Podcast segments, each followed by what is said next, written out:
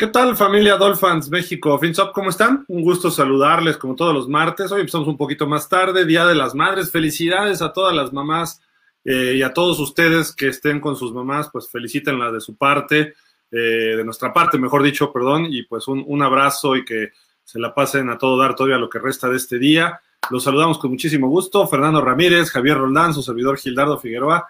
Pues estamos aquí ya para platicar de los Dolphins, que hay bastantes temas, a pesar de que Parecía que después del draft se bajaba un poco, pero ya iremos desglosándolos uno por uno. Primero que nada, quiero saludar al buen Fernando Ramírez. Fer, ¿cómo estás? ¿Qué dices? Hola Gil, Javi, Dolphins, un gusto estar aquí con ustedes como todos los martes, ya saben. Como dicen por ahí, para la terapia semanal. Este, obviamente también felicitando a todas las mamás, este, una felicitación grande hoy en su día. Y bueno, pues vamos a hablar de, de las novedades que ha habido en Miami, ¿no? Que empieza otra vez como que empieza a bajar la información y de repente otra vez viene hacia arriba, ¿no? Vamos a ver qué hay, qué más hay. También saludamos al buen Javier Roldán. Javi, ¿cómo estás? Buenas noches. Bien, Fer, Gil, Dolphins y pues una felicitación a todas las madres en su día y pues aquí ya listo para hablar de los Dolphins y todas las noticias que se dieron en el transcurso de esta semana. Sí, ayer hay una noticia, ¿no? Que pues llega otro corredor a Miami el señor Sonny Michel, quien jugó sus primeros años con los Pats, el año pasado estuvo con los campeones Rams, un corredor con experiencia de Super Bowl incluso, ¿no? De más de, creo que con los Pats también ganó, ¿verdad? Si no mal recuerdo.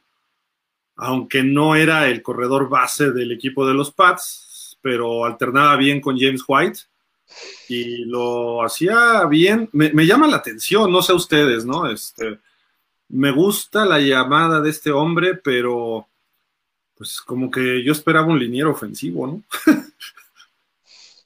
sí, la tendencia, o sí, la mayoría era alguien más en esa línea ofensiva, ¿no? Ya fuera un centro o un guardia probablemente. No cae mal, no cae mal este, este Sonny Michel, obviamente. Pero. te este, llamas Miles Gaskin, ¿no? A lo mejor ahí te cae mal. Bueno, exacto, ya ahí como que, o Salvón Ahmed, ¿no? Este, ya ahí como que ya no les cayó muy bien la, la noticia, este, creo que sí eh, va a sobrar uno en determinado punto antes de la temporada. Uno va a estar sobrando y se va a tener que cortar, no necesariamente Gaskin o Ahmed. Vamos a ver también cómo, cómo les va, ¿verdad? Pero está más complicado para Ahmed, ¿no? Que, que no tiene este una renovación de contrato como tal. Este Gaskin sí la tuvo apenas el año pasado, entonces vamos a esperar ¿A quiénes tenemos de corredores ahorita? Monster, Edmonds, eh, eh, Gaskin, Ahmed y Michelle, ¿no? Michelle. Son cinco. Y oh, Dogs, ¿no? Y, y Dogs, bueno, sí. La escuadra de prácticas todavía. Sí, exacto. Escuadra de prácticas y el fullback, ¿no? Que no los contamos porque, bueno, ¿Cómo se llama el fullback? Se me olvida. Ingold o algo así, ¿no? Ingold, Ingold. Sí. Nominalmente son cinco runbacks, entonces creo que sí sobra, sobra uno. Dudo mucho que se quede con los cinco. Va a ser una buena competencia, eso sí, sin duda. Creo que Michelle tiene las cualidades similares a las de Gaskin, probablemente. Entonces creo que sí va directamente eh, como dicen por ahí, el tiro va con él. Entonces, Oye, pero es que todos los que los que mencionamos no son muy distintos, ¿no? O sea, no. Son del, mismo El más pesado va a ser Edmonds, ¿no? Sí. Creo que el más pesado físicamente creo que es Edmonds. Y, y, Monster, ¿no? Se ve que está muy choncho, muy fuerte, ¿no? Ajá, son como los dos que puede ser de más. Y ya después sería Michelle, ¿no? Probablemente que está medio tanquecito, no es tan habilidoso, pero corre bien, o sea, tiene, tiene buenos instintos para correr, por así decirlo. Ataca bien la línea, creo yo, también es bueno con las manos. Entonces. ¿Para qué? ¿Para qué? Para atrapar los pases. es lo único que sabemos, que para atrapar pases. Este, a lo mejor es carterista, digo, puede ser. ¿no? Sí, no, puede ser, puede ser. Pero sí, este, eh, vamos a ver cómo, cómo se da esa batalla, ¿no? Ahí va a estar interesante. ¿Te gustó, Javi, la contratación de Sonny Michel? Un 50-50. ¿Por qué? Un 50, este, sí, porque pues le añades más veteranía al roster y pues con la calidad que se supone que te va a dar Edmonds y Monster, pues complementas muy bien el cuerpo de corredores. Pero el 50 que no es por la cuestión de que todavía tenías a Gas, bueno, tienes a Gaskin, a Ahmed y en la escuadra de práctica a Doux. Entonces se me hizo como innecesario traer un jugador de esas características porque entonces tapas el hueco a jugadores que supuestamente tienes en casa. Pues sí, sí, a mí también, pero a lo mejor es tiempo de ponerle presión a Gaskin para ver si puede explotar, ¿no? Y creo que es lo que está intentando, siento yo, Mike McDaniel. Eh, y además, pues mientras más tengas es mejor. Tener ese problema, digamos, es, es algo positivo a no tener corredores, como nos ocurría hace no mucho, ¿no? Entonces, aquí ya tienes una baraja, un menú, y ahora sí que a ver, flétense. Creo yo que por contrato y por eh, cuestión de edad y todo, creo que el número uno en ese aspecto debería ser Chase Edmonds. Sí. Pero también se lesiona con el viento este chavo, ¿no? Eh, Monster, obviamente, siento que es para un año que enseña a los demás el sistema, a lo mejor le sacas más jugo porque ya es el veterano, ¿no? Además, entonces, no sé qué tanto Monster, a lo mejor hasta Monster es el que da baja, ¿no? Para la temporada, no lo sé, pero no lo siento a mediano ni largo plazo a él, ¿no? Quizá algo muy corto para que él empiece a estar, por si no le funcionan los jovencitos a Mike McDaniel, a lo mejor dice, bueno, me voy con Monster a la segura al principio y los demás que empiecen a agarrar el ritmo, ¿no? Eh, creo que por ahí pudiera ir la contratación de Monster, que también, gracias así, se va a la lista de lesionados, ¿no? Sí, Edmonds es el que jugó todos los, partidos de la temporada pasada, la temporada anterior a la pasada, y me parece que fueron ocho o nueve partidos los que estuvo.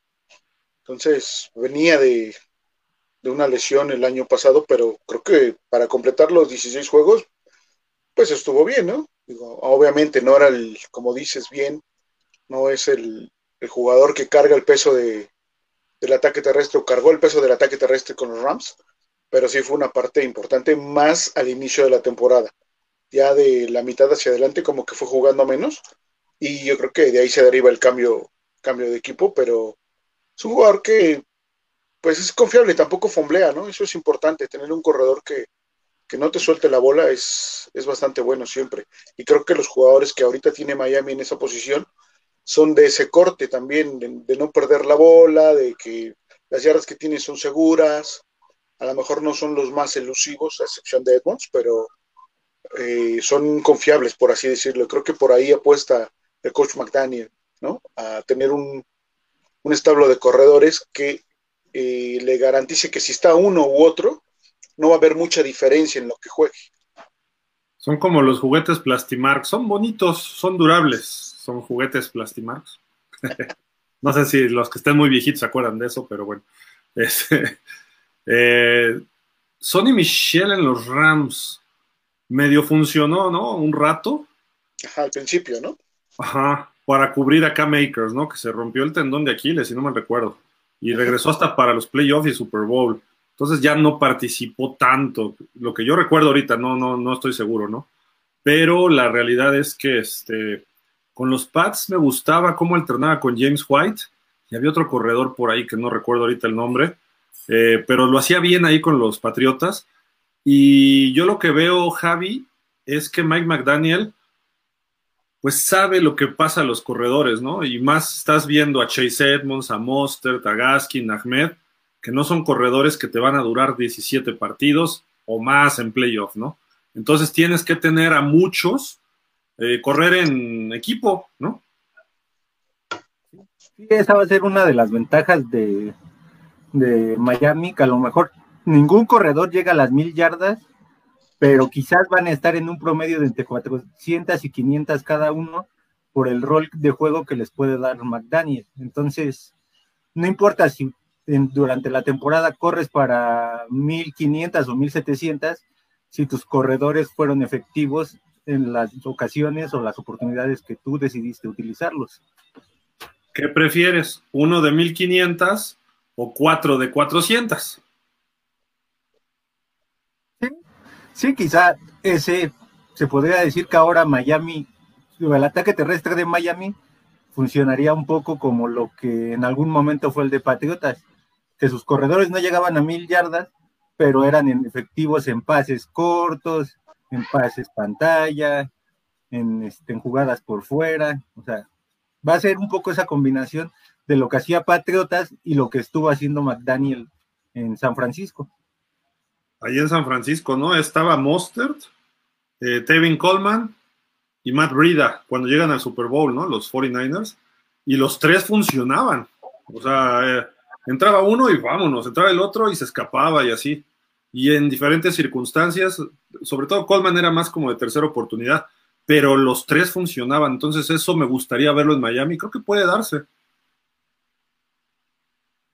Sí, y respondiendo a tu pregunta, Gil, yo sí prefiero tres o cuatro de 400, como dijiste porque especializas a lo mejor a determinado jugador en situaciones específicas, por, por así decirlo, ¿no? A lo mejor vas a tener a tu corredor de tercera oportunidad, a tu corredor de primera oportunidad y vas a, vas a ir alternando los, a los cuatro, ¿no? Probablemente.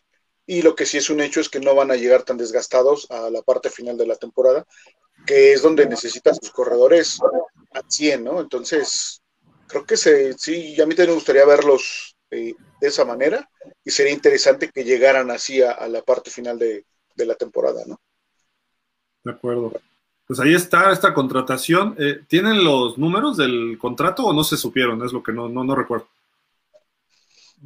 Sí, fue un año, un año y creo que fueron 2.1 millones, si no estoy mal. Barato. Sí, es un jugador barato. Era lo que te iba a comentar también, no nos pegó tanto en el, en el espacio del, tope salarial. Entonces, es un jugador que, si te sale bueno, bonito y barato, que ojalá sea bueno. el bueno, ¿no? De todos. Exacto. Entonces, pues, vamos a ver, ¿no? Regresado de Georgia, claro, de otras épocas, ¿no? No del campeón de este año, pero sí.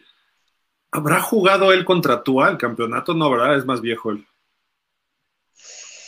Mm, sí, ¿no? Creo que Michelle llega antes a la liga. Sí, porque estuvo en Super Bowls ya con los Pats y los Pats llevan ratos en Super Bowl. Tiene dos Super Bowls, ¿no? Sí, correcto. Entonces, pues, ahí está. creo que es buena adición para, para ahorita, la pretemporada, ya ver cómo funciona, ¿no? Sí, sin duda. ¿Qué, nos falta? Nos sigue, creo que sigue faltando un liniero, ¿no? El Treter, por Dios, ya no lo dejen más. Ya. Es que, es que mi amigo Chris te está haciendo sufrir, Gil. Nomás vas a por estar, ¿verdad? Hasta el último, exacto. Dijo, ah, con que ese quiere Gil, bueno, lo dejamos hasta el final. Está friegue, ahora que se aguante. Exacto, ahora que aguante. Pero sí, creo que, hace falta, ¿no? Este, un, un liniero. Sería bueno que, fuere, que fuese Treter, obviamente, ya prácticamente apuntalas esa línea ofensiva al 100 ahí, ¿no? Por ahí estuvo este Toron Amsterdam en la semana con algunas imágenes que vimos de, él coacheando de cierta forma a, los chavos, ¿no? De la línea. Y eso, eso es bueno, que, tome ese rol y que, que, lo aprovechen, que lo exploten los, los jugadores de, línea ofensiva, sacarle todo lo que puedan a, a para, para su beneficio y obviamente va a ser en beneficio de, del equipo, ¿no? Entonces, eso es bueno y si hubiese otro veterano de ese calibre, de experiencia, a lo mejor no tan, tan importante como, como Torrón, pero sí que, aporte de ese tipo de, situaciones en la semana, estaría excelente para la línea ofensiva. Nos mandaste por ahí esa foto, ¿no? Si no me recuerdo. Eh, sí, por ahí la debemos de tener. Con que le pique el orgullo a Austin Jackson y a, y a los linieros que se seleccionaron, con eso me conformaría. ¿Cómo qué día la mandaste, este,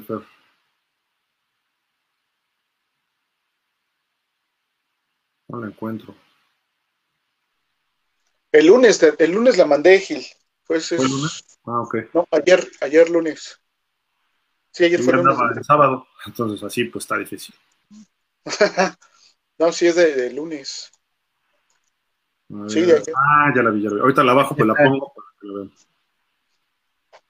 Sí, es de lunes. En, en, línea ofensiva, ¿cómo la ven hasta ahorita? Vas, Javi. Ah, ahorita yo le pondría un 6-5 porque hay mucho talento, pero no sabe si en realidad sí se va a explotar como se debe. Ahora sí que vamos a depender de la calidad de Connor Williams y de, y de este Amster para saber si ellos, como los más veteranos de la línea, obligan a Salomon a Austin Jackson, a Eikenberg, a que al mismo Robert Hunt a dar el máximo y en algún momento se pueda convertir en una línea de 8 o de 9 a lo largo de la temporada. Acá está ya la foto, ya la, déjenme la pongo. Porque sí está padre la foto y lo que implica, ¿no? Lo que tú decías, Fer. ¿Cómo está él? Pues el veterano, el que más va a ganar, diciéndoles, a ver, esto se hace así, ¿no? Sí, el, liderazgo que puede llevar el, eh, él como, como miembro de esa línea ofensiva, ¿no? Imagínate si llega Treter.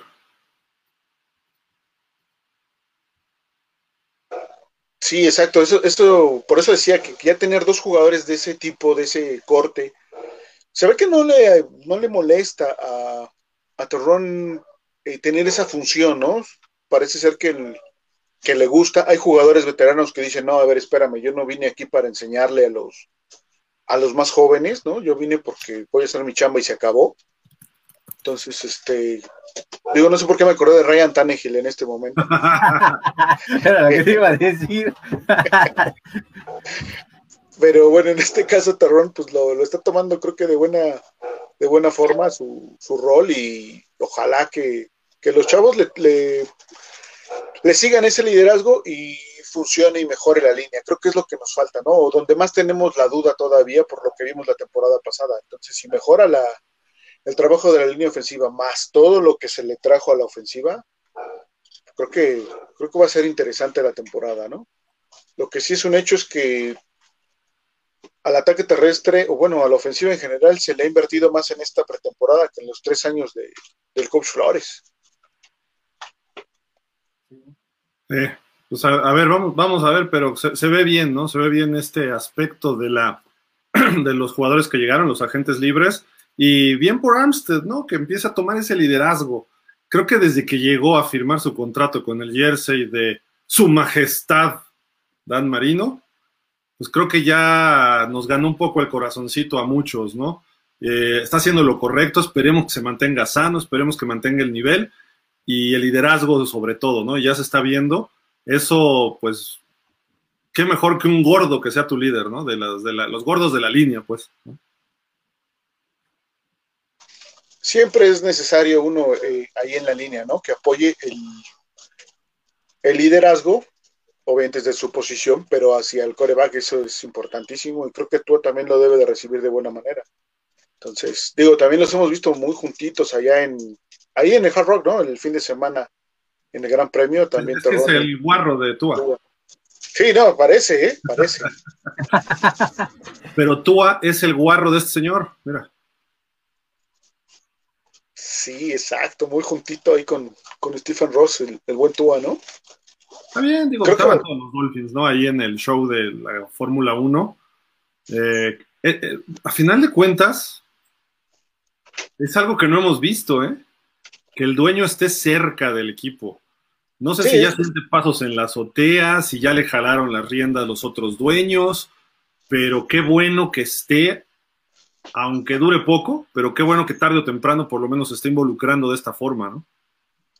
Sí, fue, fue de lo que nos quejamos, ¿no? Que estaba muy, muy alejado del equipo, como que así ah, es mi negocio, pero bueno, X, sabemos por qué estuvo ahí este fin de semana, lo que, la derrama económica que dejó el Gran Premio, y obviamente tenía que estar, pero estuvo no tan cerca de la gente de, de Gran Premio, sino que estuvo más con el equipo, ¿no? Y eso había que destacarlo. ¿Tú cómo ves la foto, este, mi estimado Javi? Pues tú se está arriesgando porque este, se puede estar quemando con el fuego ahí y, no, y no había, no había, es una alberca cerca como para que este, la apagaran el fuego. Como no, estaban las albercas alrededor de la pista, Javi, no te preocupes. Cualquier cosa no, sé, no sé qué tan cerca porque ahorita tú así está arriesgando su, este, su imagen por la situación del, del presidente del equipo. Ah, pues mira, al final de cuentas es el que te paga, tienes que estar ahí y, lo importante es que se vea un frente unido, ¿no? Más allá de que sean buenos o sean malos, ahora sí que ganas o pierdes todos. Y que a mí me da gusto ver al señor Ross un poco más involucrado. El problema nada más es lo que dice, ¿no?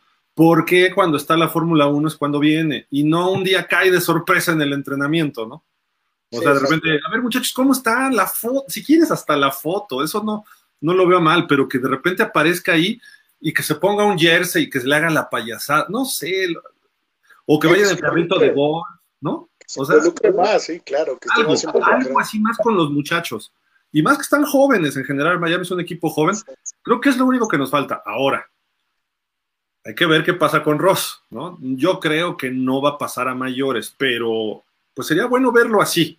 Un día de estos de, de OTAs o de minicamps o como le llamen, que de repente aparezca y esté ahí en el campo parado, sin hacer nada. Y, coach, ¿cómo estás? Buenos días. Ah, ¿cómo van mis muchachos? Esto. La foto, sí. Oigan, y que lo, hablas con los medios. Sí, vine a ver cómo están las cosas. no sé, cualquier tontería. Eso debería hacerlo y ahorita en pretemporada y en, temporada regular de vez en cuando. Y no nada más llega a los juegos en su helicóptero y aterriza y llega ahí como VIP los ve de lejos, medio baja el vestidor y está parado ahí atrás cuando ganan, así, como, o sea, algo más, algo más nos gustaría verlo, ¿no? Y pues creo que a lo mejor la NFL le va a decir, pues no seas tan metiche como Jerry Jones, pero tampoco seas tan ausente como lo que has hecho, ¿no? Entonces encuentra ese término medio. Y tampoco le eches la mala suerte a tu equipo como Arthur Blank de los Falcons, ¿no? Cuando bajaba perdían. Sí, eso no queremos. Ah, bueno, aún así si baja y está ahí, dices, oye, pues ahí está el dueño, ¿no? Sí, siempre será importante la figura, ¿no? Entonces, pues digo, qué, qué bueno que se vio esto. Y ya que hablamos de Tua, pues no podemos pasar un programa sin hablar de Tua. Y esta foto también la consiguió el buen Fer. Chequen la comparación, Fer. Pues sí, la foto, viéndola de frente, el lado izquierdo es año uno de, de Tua y la, otra es reciente, ¿no? Apenas de, esta semana. Creo que sí se alcanza a ver un poco la diferencia del trabajo físico que ya lleva Tua en estos dos años. Creo que es bueno, siempre será positivo ver que, tus jugadores crecen muscularmente, están un poco más fuertes. Y bueno, para Tua es, esa puede ser la diferencia esta temporada, ¿no? Su trabajo físico de pretemporada lo puede llevar a, alcanzar lo que la mayoría de la gente le está pidiendo, ¿no? Lo, que yo les he comentado, Javi, los chamorros que tiene ahora Tua, y compáralo de sueño de novato, ok, venía de no jugar casi un año, ¿no? También hay que señalarlo por la lesión, ni de poder entrenar al full, y mucho menos la parte baja, porque el problema era la cadera. Pero de todas maneras, o sea, traes un entrenamiento de siete años desde el high school, eh, estás desarrollando músculo, pero lo que ha hecho estos últimos dos años Tua, se ve un torito, ¿eh? Sí. Sí, se nota un, trabajo de gimnasio este, muy diferente y pues las vitaminas NFL ya le están surtiendo efecto, parece. Dilo bien, los chochos, los chochos. los, el complemento alimenticio eso, eso es el, diminutivo de chocho. Exactamente. Complemento de chocolate, chocho. Ah, ah, Pero bueno, ah, importante ver este progreso, ¿no? Y ahora también arriba, el torso se ha visto mucho más fuerte, eh, las piernas, el trabajo, velocidad, fortaleza, excelente, eso nadie se lo, se lo critica y qué bueno que siga trabajando en esto el buen Tua. Y ya que hablamos del Gran Premio, esta foto vale todo. Por supuesto. Los tres mejores pilotos de Fórmula 1 rindiéndole homenaje a Dan Marino.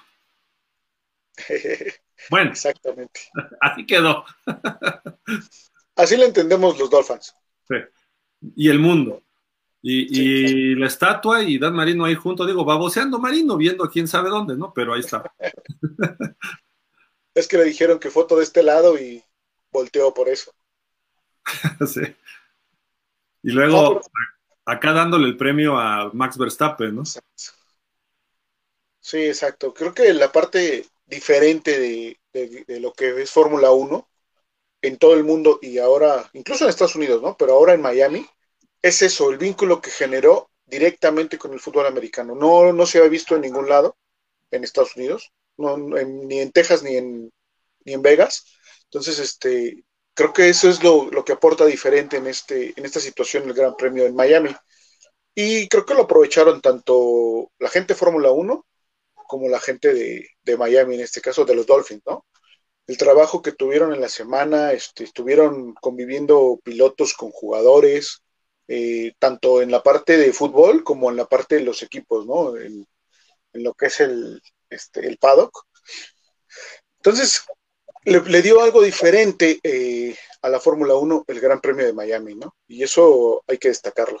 Y esa foto está genial también, ¿no? Con, con Max levantando el casco de, del mejor equipo que hay en esta liga. Entonces, genial para todos nosotros. El, éxito de que ha tenido los Dolphins, este Javi, haciendo cuadrangulares de soccer en julio, agosto, con equipos de talla internacional, ¿eh?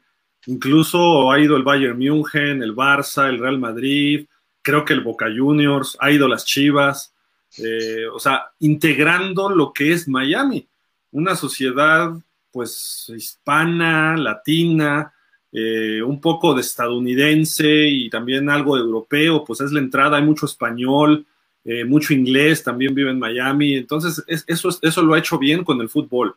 Luego el abierto de tenis, eh, también lo, lo- lo ha incluido a todo el mundo. Y ahorita la Fórmula 1 proyecta a los Dolphins a nivel internacional. Entonces el compromiso este año es ganar, ¿no? O sea, digo, meterte a playoff y ser un equipo protagonista. No necesariamente significa que seas campeón, pero volver a tener ese protagonismo que los Dolphins tuvieron en algún momento. Y la imagen de Dan Marino, eh, hubo una foto por ahí que no voy a poner porque sale Tom Brady y luego me reclaman.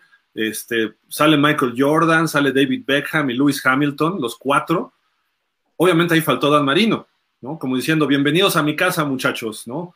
Eh, pero en realidad, este, eso hizo Miami. El marketing que tuvo este Gran Premio de Fórmula 1 fue fenomenal, porque Sí. llegó Jordan, llegó Brady, llegó este Beckham. Bueno, Beckham tiene el equipo de soccer, ¿no? En Miami, tengo entendido.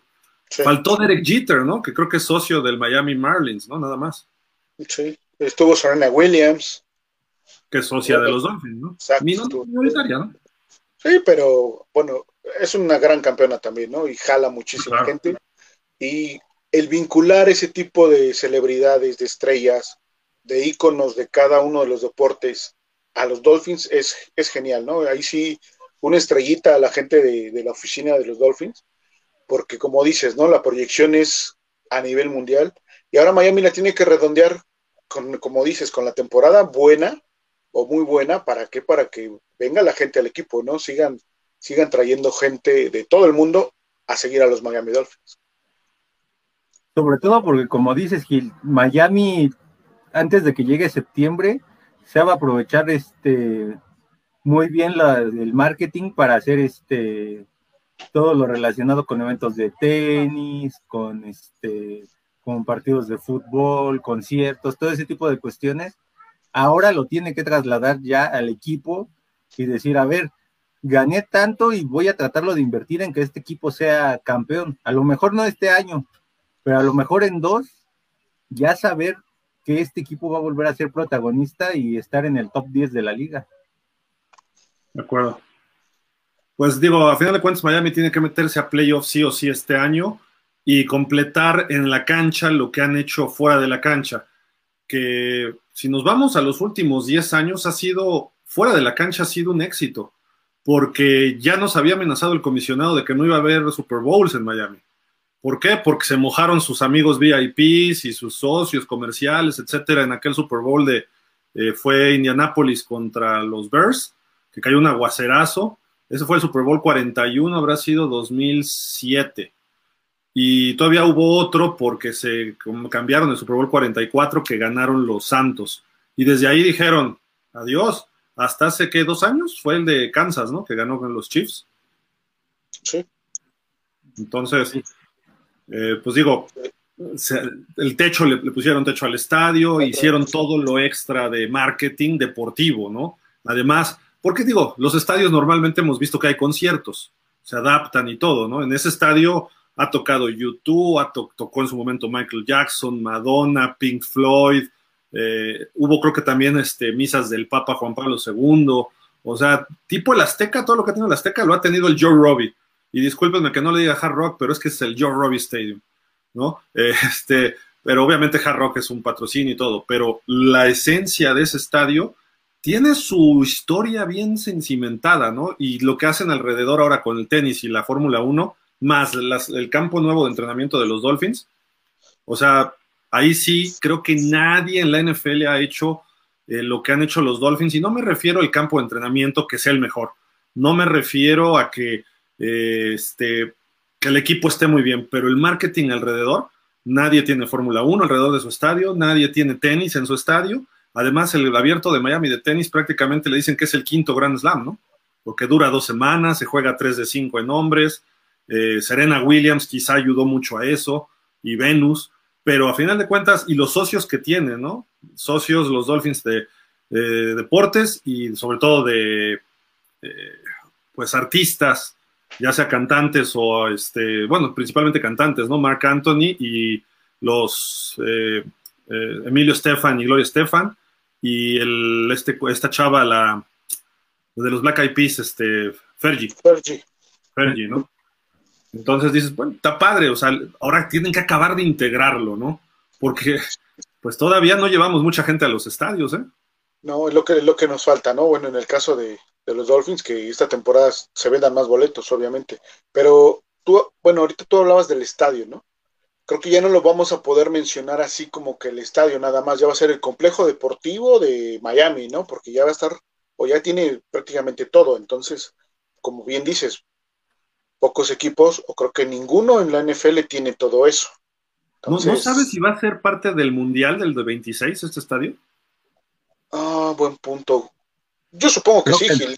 creo que sería un error dejarlo fuera, ¿eh? Por todo lo que representa la ciudad, obviamente, desde un inicio.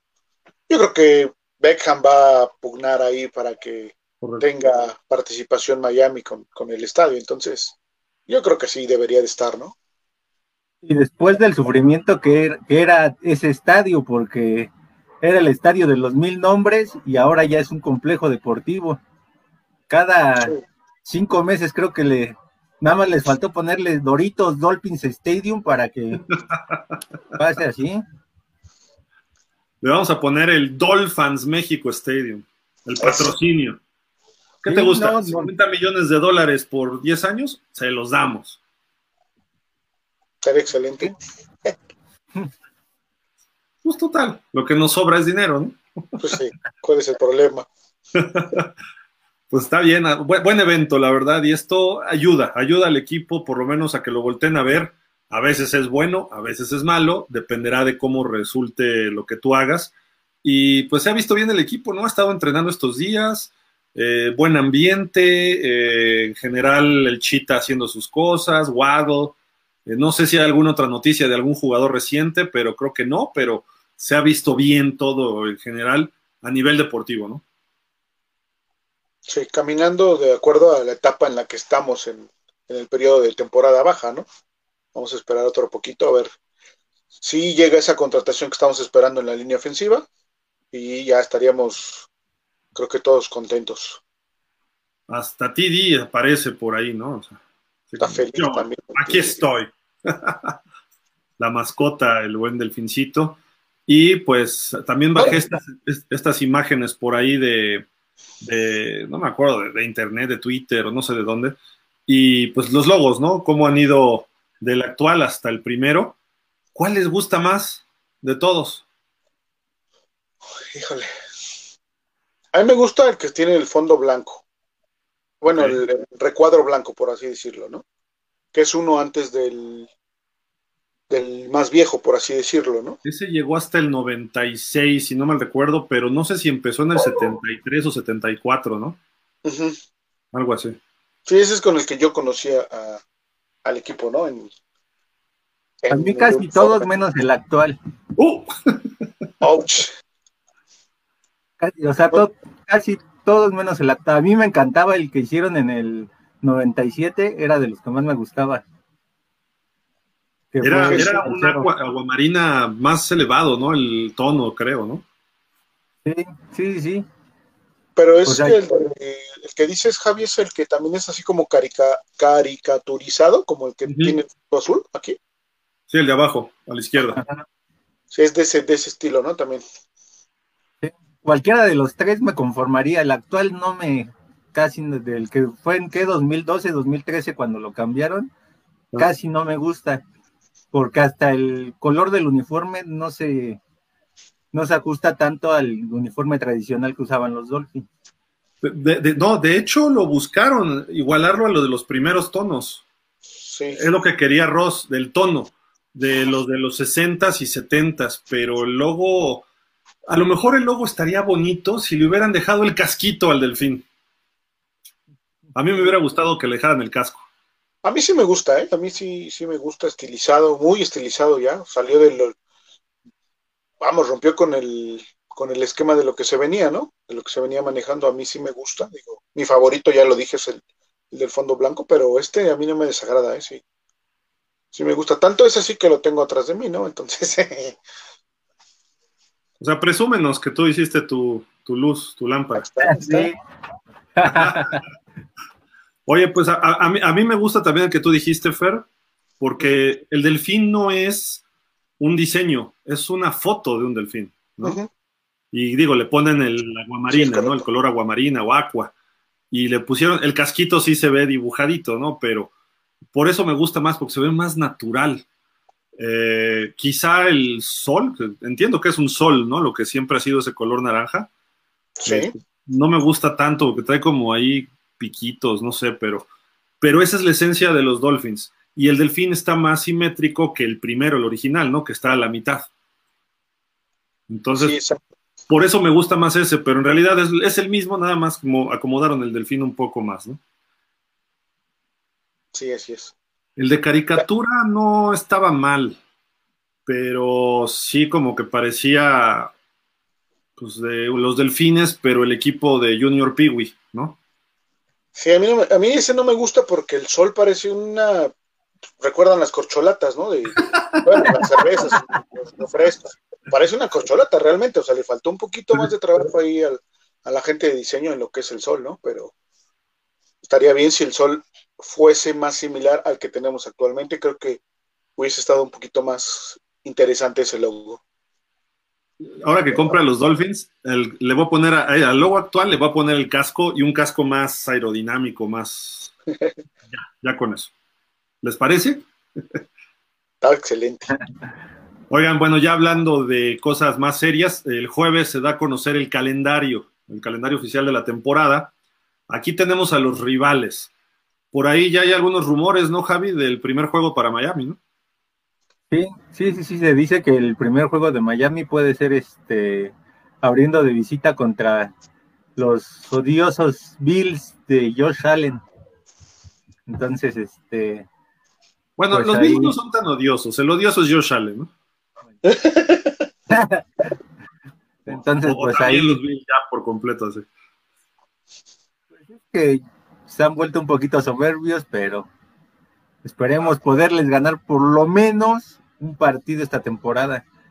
Ah, mira, perdón que te interrumpa. Justo ahorita me apareció un tweet aquí que dice NFL Schedule Leaks y viene por los Pittsburgh Steelers y dice semana 4, Pittsburgh en Miami, una de la tarde, tiempo del este por CBS.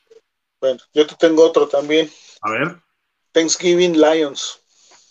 Oh, acá hay otro, espérenme. Monday Night Football, semana 9. Packers. Packers. Uf. En Miami, ¿eh? Eso es en Miami. digo, si se acomodan esos cuatro así, en las fechas en las que creemos, creo que están bien distribuidos, ¿no?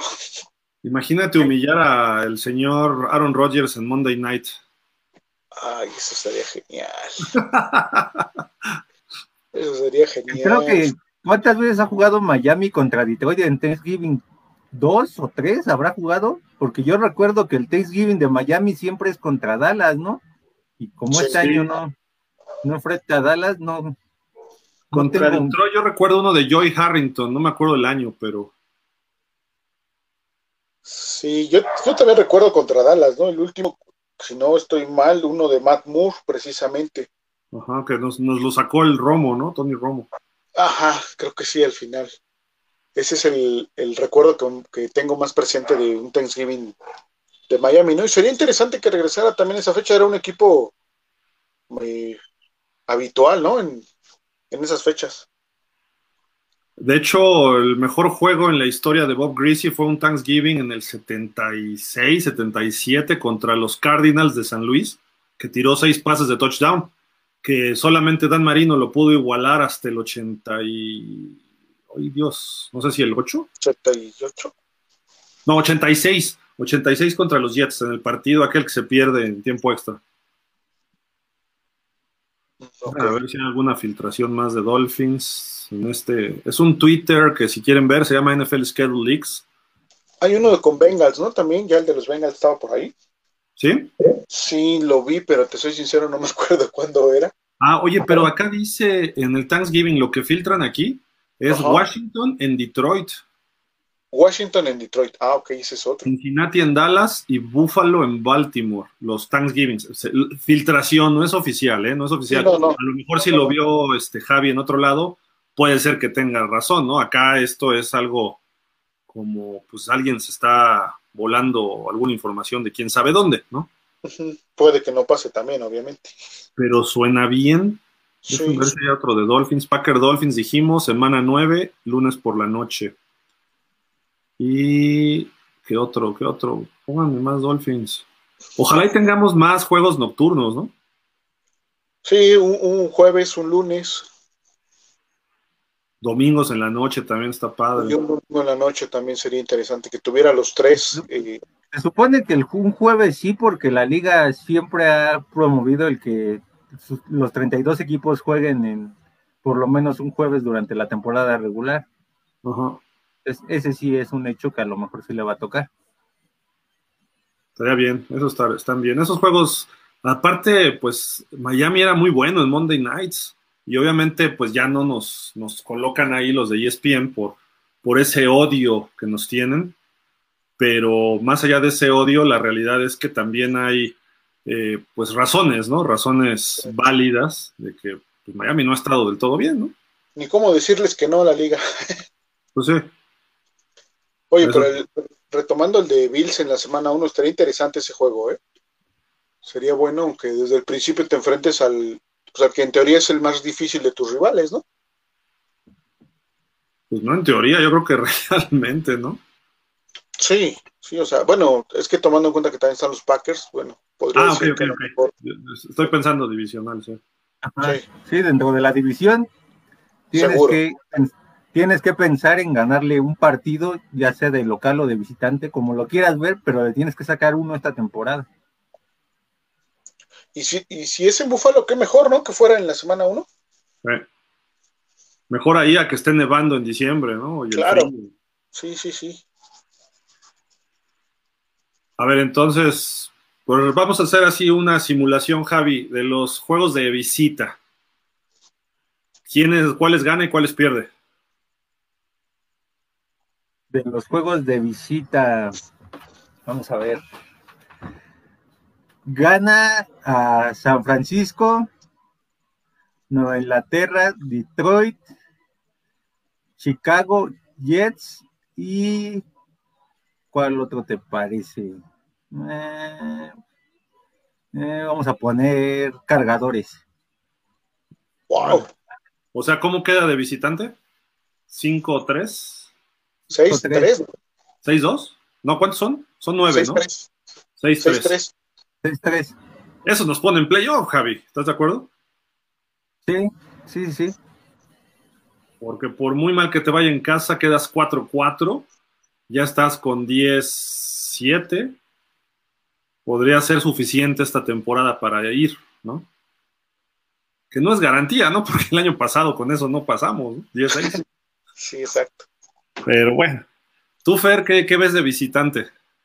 Yo de visitante veo victoria eh, con Baltimore, Jets, Detroit, San Francisco y Chicago. En el papel. O sea, ¿cuánto le das? ¿Cinco, cuatro? Cinco, ajá, cinco, cuatro. Híjole. Sí están duros los de visita, ¿eh? Ya viéndolos bien a fondo. Sí. Sí, Foxboro no, no lo veo ganable, Buffalo no lo veo ganable, Cincinnati tampoco. Y Chargers creo que tampoco, ¿eh? Yo, yo creo que subimos a los Bengals donde están los Jets y bajamos a los Jets y Miami gana los cinco de abajo. Detroit, Pats, San Francisco, Jets y Chicago. Que no va a ser fácil ninguno. Bueno, quizá, bueno, quién sabe. Detroit también el año pasado estuvo muy duro todo, ¿no? Sí. Los Patriotas, bueno, pues en casa son difíciles, aunque los barrimos el año pasado por vez primera desde quién sabe cuándo.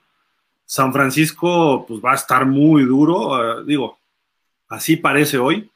Casi llegan al Super Bowl, pero a lo mejor ya en la temporada creo que San Francisco va a ser de los equipos que van a, a batallar este año. Entonces, eh, sin, su core, sin su coordinador, que es nuestro coach ahora, sin algunos jugadores que ha perdido, eh, además, Mike McDaniel los conoce, sabe dónde puede flaquear este equipo y dónde es su fuerte. Entonces creo que podemos sacar ese partido porque tenemos buena defensiva, muy cerrado, pero se puede ganar. Ya si tú juega como jugó Fitzpatrick hace dos, dos años contra ellos, pues sí los podemos apalear, ¿no? Y si San Francisco llega con otro hospital como esa vez, pues también. Los Jets creo que todavía les, les podemos ganar, no digo con facilidad, pero se les debe ganar. Y Chicago está en un proceso parecido al de los Jets, reconstruyéndose, creo que se debe ganar ese juego, que siempre nos cuesta trabajo en Chicago, pero bueno. Luego Buffalo, vamos a ponerlo perdido. Los Ravens lo voy a poner perdido. Y a Cincinnati y a Chargers, un ganado, un perdido. No sé cuál. Yo creo que se le puede ganar a los Chargers o a los Bengals. No al, si se le gana a los dos, de verdad que pego de brincos porque los dos equipos, Cincinnati llegó al Super Bowl y sí. mejoró muchísimo su roster. Los Chargers no fueron a playoff, pero cómo mejoraron su roster y siguen en ese proceso.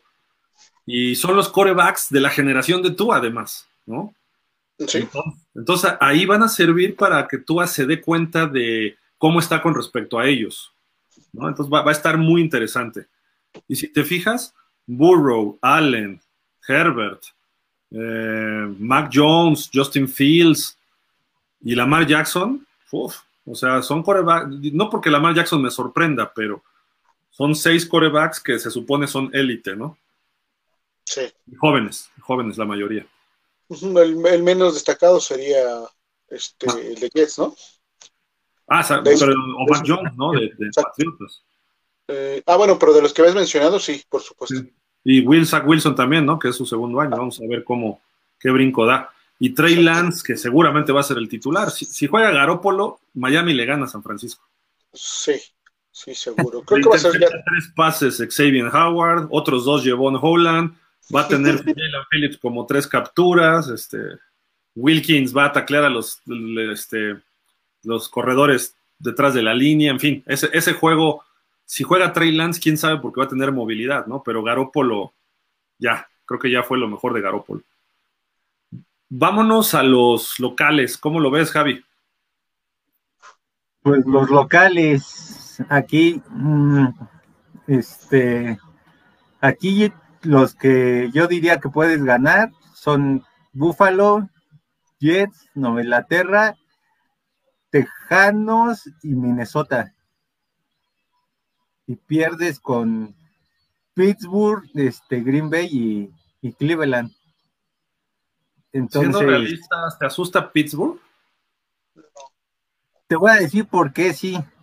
Porque con Pittsburgh siempre dicen, cuando no ha tenido buenos jugadores esto, está en proceso de reconstrucción, está en proceso de reconstrucción, y de pronto su mentalidad es, para nosotros no existe el proceso de reconstrucción, y dan sus mejores partidos. Eso es lo que me da miedo de Pittsburgh, que de pronto cuando, cuando más se les menosprecia, más tienden a dar ese tipo de sorpresas. Entonces yo creo que puede ser un rival incómodo. Pero ya no está bien, Es el Brian Flores Bowl, ¿no? Además, además. Va a regresar el señor Flores a Miami. Sí. De Cleveland, por ejemplo, yo considero que si está este de Sean Watson, pues sí se puede perder porque de Sean Watson es un coreback movible y los corebacks movibles siempre les son el dolor de cabeza de Miami. Entonces, si llega a estar de Sean Watson, puede ser que Miami pierda con Cleveland. Y si está Brissett, pues hay que ver cómo le hizo los Bills, cómo le hicieron los Riders y cómo, cómo lo trataron las defensas este, contrarias a, a Brissett cuando estuvo con nosotros para que lo golpeen así. De esa manera es la única en la que Miami podría sacarle el partido a Cleveland. Oye, Watson también puede ser su, su. Hay que ver si no lo sancionan, etcétera, y cuándo se dé ese juego, ¿no? Pero pues Watson tanto que estuvo manoseado en el buen término con Miami, ¿no? Sí, sí, sí, sí. Aparte. Y pues de Green Bay, mientras esté Aaron Rodgers, no sabes qué pueda pasar. Entonces, para mí, pues ahí creo que va a ser este una derrota de Miami. O sea, ¿cuántas das ahí? ¿4-4? 5-3. No, 5-3. 5-3 y 6-3, le das 11-6 en general. Está bien. Muy buena marca, ¿no? ¿Tú, Fer? Híjole, ahí el único que yo veo, ah, bueno, los dos que yo veo complicados son Buffalo y Packers, ¿no? A Jets los le únicos complicados, ¿ves? Le, tienes que ganar a Jets, a Pittsburgh también, y obviamente a los vikingos. De los que están arriba, esos tres los tienes que ganar. O los vas a ganar, ¿no? Por, Oye, y los vikingos no están fáciles, ¿eh? No, no están fáciles, pero creo yo que eh, Miami tiene defensivamente el antídoto para, para esa ofensiva. Creo yo. No, no, no los veo a los vikingos como que muy, muy fuertes. Y, sabes qué, cuando le pegan a Cousins, ahí ya no funciona. Exactamente, exactamente. Y le vamos a presionar bastante a Cousins. Entonces, no lo veo, no lo veo perdido ese juego. Pittsburgh va a tener un coreback nuevo. Por muy, muy bueno que sea el buen Kenny Piquet, este, creo que no, no nos debe de representar gran problema. Los Jets, pues son los Jets y es en Miami, entonces hay que ganarles. Eh, la oportunidad de ganarle a Buffalo es ahí en Miami. Eh, a Cleveland yo sí lo quiero con este... Sí, con Dishon Watson. Me encantaría que jugara con Dishon Watson y que le gane Miami, ¿no? Creo que eso acabaría ya de una vez por todas con, con todo ese manoseo que, bien mencionas anteriormente. Entonces. Ah, pues es que decir, con los comentarios de Javi tuyos, pensé que no, no, no, no, no, no. Con el manoseo de, de Dishon Watson en Miami y todo eso. No, no, no, este. Eh, eh, ahí es donde acabaría o se apuntaría ya de una vez por todas eso, el buen Tua. Entonces, ese juego es ganarlo porque hay que ganarlo. El de, de, los de abajo, te digo, nada más creo que perdería con Green Bay. Entonces.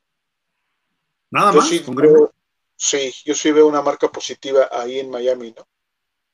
O sea, le das un 5 o 6. Le doy 6. 6-2. ¿Y qué habías dado abajo? Abajo te di un 5-3, ¿no? 1, 1, 2, 3, ajá. Sí, 5-3. También 11, ¿no? 11-7. Yo, yo creo que en, el, en casa le ganamos a Houston, le ganamos a los Jets, le ganamos a los Pats. Cleveland hay que ver en qué momento, porque si nos toca al final, Cleveland va a estar jugando bien. Al principio, ojalá y nos toque Cleveland al principio, porque van a estar enganchándose y ahí sí creo que les podamos pegar. Además, Cleveland nos trae de clientes desde que regresaron a la liga. No puedes, igual que Houston, o sea, no puede ser que estos equipos nos estén ganando constantemente. Digo, Cleveland ya está mejor, ¿no? Pero eh, yo creo que se le puede ganar a Cleveland. Entonces es Nueva Inglaterra, Houston y Cleveland. Yo no descartaría pegarle a los Packers, te voy a decir por qué, porque si le ponemos mucha presión a Rodgers, a lo mejor empezamos a ablandarlo y su defensiva no es mala, pero tampoco es buena, valga la redundancia, ¿no? Entonces, creo que se puede hacer daño y San Francisco le ganó a Green Bay. Si Mike McDaniel puede establecer más o menos un juego parecido, creo que le puede, o sea, San Francisco ha barrido a Green Bay últimamente. Entonces, creo que si ahora sí que le toma una hojita de su playbooks a Mike Shanahan, a Kyle Shanahan, perdón, creo que podríamos eh, darle la sorpresa a los Packers, pero lo lógico es que gane Packers. Entonces vamos 3-1 ahí. Pittsburgh creo que va a entrar en un año de transición y creo que le podemos pegar. Los Jets le debemos pegar, ya llevamos ahí 1, 2, 3, 4, 5 ganados. La diferencia va a estar, eh, creo que Minnesota es más de nuestro vuelo, pero no es fácil. Entonces ahí llegaríamos a, vamos a poner que pierde con Green Bay, Minnesota y Buffalo en casa. Entonces queda 5-3 según yo. 5-3. Y abajo había dicho 5-4, es un 10-7, que también creo que nos pueda alcanzar para playoff. Se pinta bien, ¿no? En general pinta bien, a pesar de que hay equipos fuertes, muy fuertes. Entonces, creo que con lo que hay en el equipo ahorita ya ya puedes hablar de competirle, ¿no? Ante la temporada pasada dijimos, no, aquí no competimos, es otra liga y lo perdemos. ahora aquí hasta los más duros les podemos competir, ¿eh? Exactamente, exactamente. Entonces ahora ya podemos decir, le competimos, ¿no? A lo mejor igual se pierde, pero es, va a ser muy diferente el, el, el contexto de ese juego, ¿no? Que se llega a perder con alguno de los rivales difíciles. Ahora imaginemos cosas bonitas, diría el chicharito. Le ganamos la semana 1 en Búfalo a Búfalo. Porque Búfalo se entra confiado y no está jugando a su mejor nivel y nosotros vamos motivados. No, no significa que seamos menor o mejor equipo, ¿no? Pero le ganamos, damos la campanada. Cambia mucho cómo se vería el resto de la temporada, ¿no? Sí, por supuesto, ya te voltearán a ver diferente. Le ganaste a, al finalista de la conferencia americana, uno de los equipos más fuertes de la, de la conferencia, entonces sí te tienen que ver distintos los demás equipos, ¿no? ¿Quién, ¿Quiénes son de playoff? Buffalo, Pittsburgh, Pats, Green Bay, uh, cargadores, cargadores posiblemente. No, pero me refiero al año pasado. Ah, del año, del año ah. pasado fue los 49ers y Green Bay, 6 de playoff. O, bueno, 6 más 2 más, porque enfrentas dos veces a Buffalo y a Nueva Inglaterra, ¿no? O sea, 8. 8 de los 17. ¿no? Entonces, tenemos en teoría más juegos contra equipos que no estuvieron en playoff. Y Miami se quedó a un juego de playoff, debes ganar en los otros 9. Por lo menos debes ganar 9, ¿no? Ajá. Y todo lo que saques de los de playoff es ganancia, digamos, ¿no? O sea, ah, hablando en una especie de matemática tonta, pero, pero bueno, ahí este, con que ganes dos a los otros ocho, tienes once ganados, ¿no? Yo creo que aquí la clave va a ser terminar 4-2 en la división. Ya sea que le ganes los dos a Jets, este, uno y uno a, a Bills y a Nueva Inglaterra, o a lo mejor le ganes este los dos a Nueva Inglaterra, los dos a Jets y los dos los pierdas con Buffalo, pero eso, ese sería el peor escenario para Miami. Entonces, yo creo que Miami tiene la obligación de barrer tanto a Nueva Inglaterra como a Jets y de tratar de, de irse tabla con, con este con Buffalo. No, un 5-1 en la división sería fabuloso, este Javi, fabuloso. Sería el plan ideal, ¿no? Para enfrentar el resto de la temporada. Y le ganas a Detroit, que no va a ser fácil. Le ganas a Houston, le ganas a Chicago. Eh, los demás todos están duros, ¿no? Pero que ganes tres más, ya estás hablando de ocho ganados. Y de los restantes nueve, pues que ganes dos, eh, regresamos a la misma cantidad, 10, 11 juegos ganados. O sea, ya viendo posibilidades matemáticas, no exclusivamente de que el equipo este. Y ahorita vemos a lo mejor a Green Bay muy fuerte. Lesionan a Rodgers en la semana 1 o 2 y nos toca después.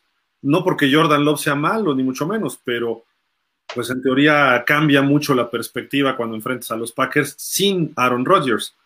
Y la verdad es que Aaron Rodgers ya lleva dos, tres temporadas sano y no es su costumbre.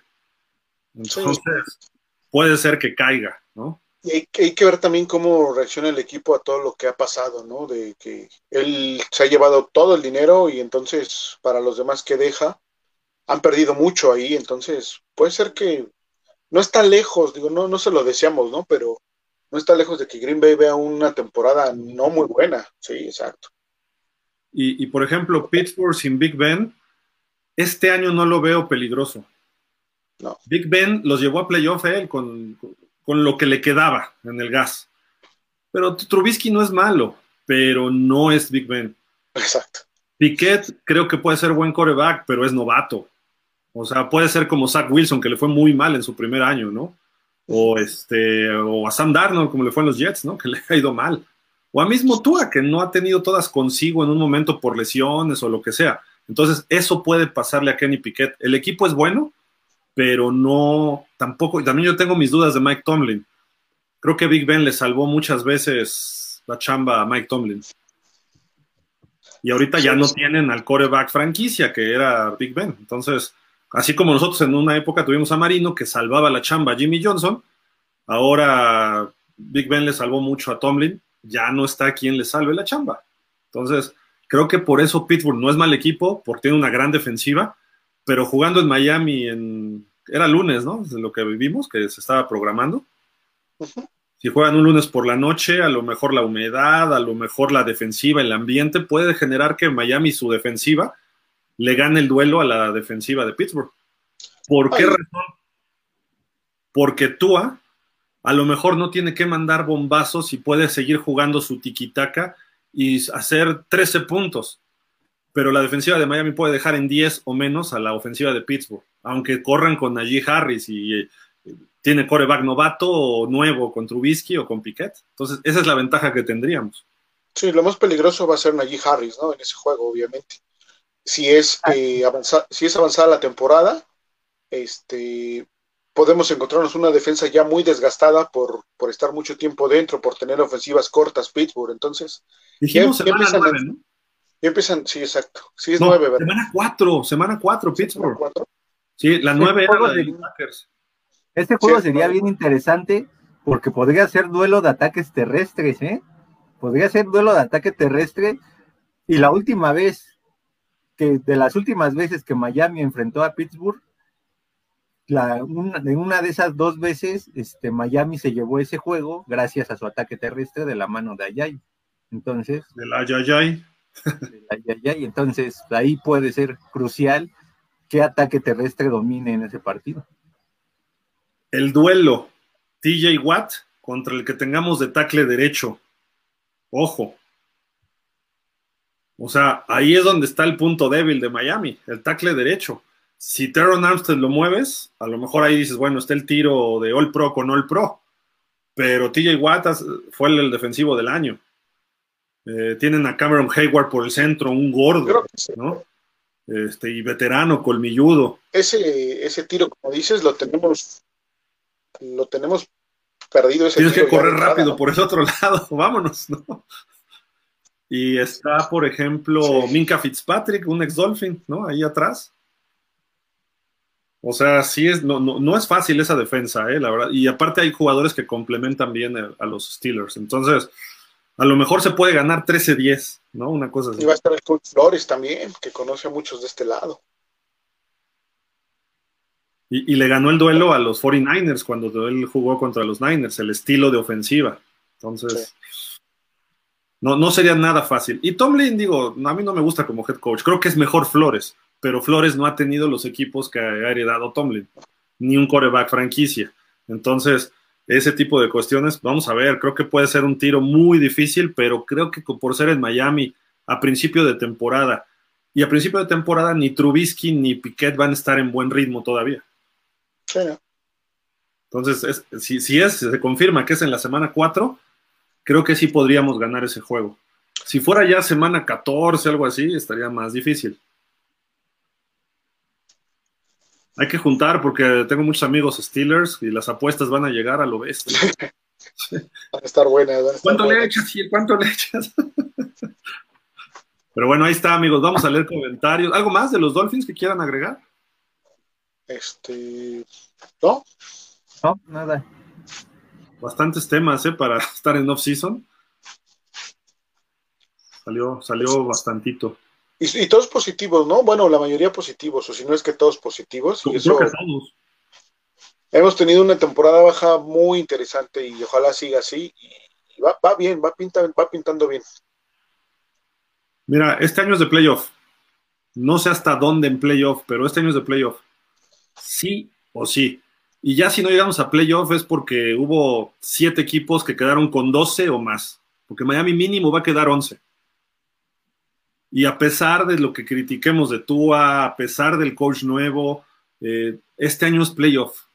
O sea, así se los pongo y estoy convencido, lo veo, lo he visualizado como los Trajil que dicen, Miami está en playoff este año. Es más, debió haber estado el año pasado, pero se empezó una racha mala. Este año con las adiciones de los puntos débiles, o sea, se cubrieron los puntos débiles, el equipo está ya balanceado. Nada más, lo único que me preocupa es que la defensiva no vaya a bajar. Es lo único. Pero aún así, si baja la defensiva y la ofensiva empieza a producir lo que se espera, sería genial. Y precisamente de eso hubo un ranking en Bleacher Report, antes de irnos ya al, este, al siguiente tema, que hacen un ranking de todas las ofensivas por talento y un poco de los resultados del año pasado, eh, sus estadísticas del año pasado, pero después del draft, eh, un ranking de todo lo que hay después del draft. Y pues Miami de ser la 32 o la 31 brincó bastantito. La última es Houston. La penúltima ponen a los gigantes, eso me sorprende un poco, pero bueno. Luego Atlanta en el 30, en el 29 Carolina, y eso que tienen a McCaffrey, ¿eh? ahí, pero bueno. Luego a los Osos de Chicago en 28, luego Seattle 27, luego Detroit en 26, 25 los Commanders, los comandantes de Washington, luego los Jaguars, los Jaguars están en 24, luego viene los Santos en 23, también me sorprende porque tienen a Camara y a Thomas y se llevaron un buen receptor, Chris Olave, ¿no? Además en el draft. Luego, el 22, los Jets. ¿Ustedes creen que los Jets estén también a la ofensiva? No, yo creo que todavía les falta, ¿no? Creo que están construyendo a partir de la defensiva. Su ofensiva yo la veo un poco más arriba, yo la veo como un 27, 28, por ahí así. Pero justamente ahí es donde entra Miami, en la posición 21. Porque estuvieron, fueron la vigésimo quinta en yardas totales y vigésimo segunda en, puntos anotados del año pasado. Entonces sí estuvimos mal. La línea ofensiva creo que estuvo rankeada como la peor. Y pues aún así Miami se quedó corto. Entonces vamos a ver. Ponen a los Patriotas en 20, 19 Pittsburgh, 18 Baltimore, 17 Tennessee, 16 Cleveland, 15 ah, San Francisco, 14 Arizona, 13 Minnesota, 12 Indianápolis, 11 Filadelfia, 10 Dallas, 9 Green Bay, 9 Green Bay, bueno, por la pérdida de Adams, yo creo, ¿no?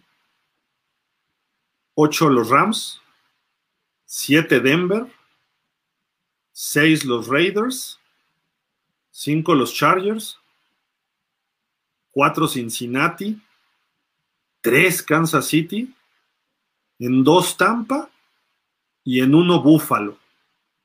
O sea, vamos contra la ofensiva número 1 de este ranking, ¿no? Dos veces. Ah, está bueno, está bueno el tiro, ¿no? Pero 21 la ofensiva de Miami.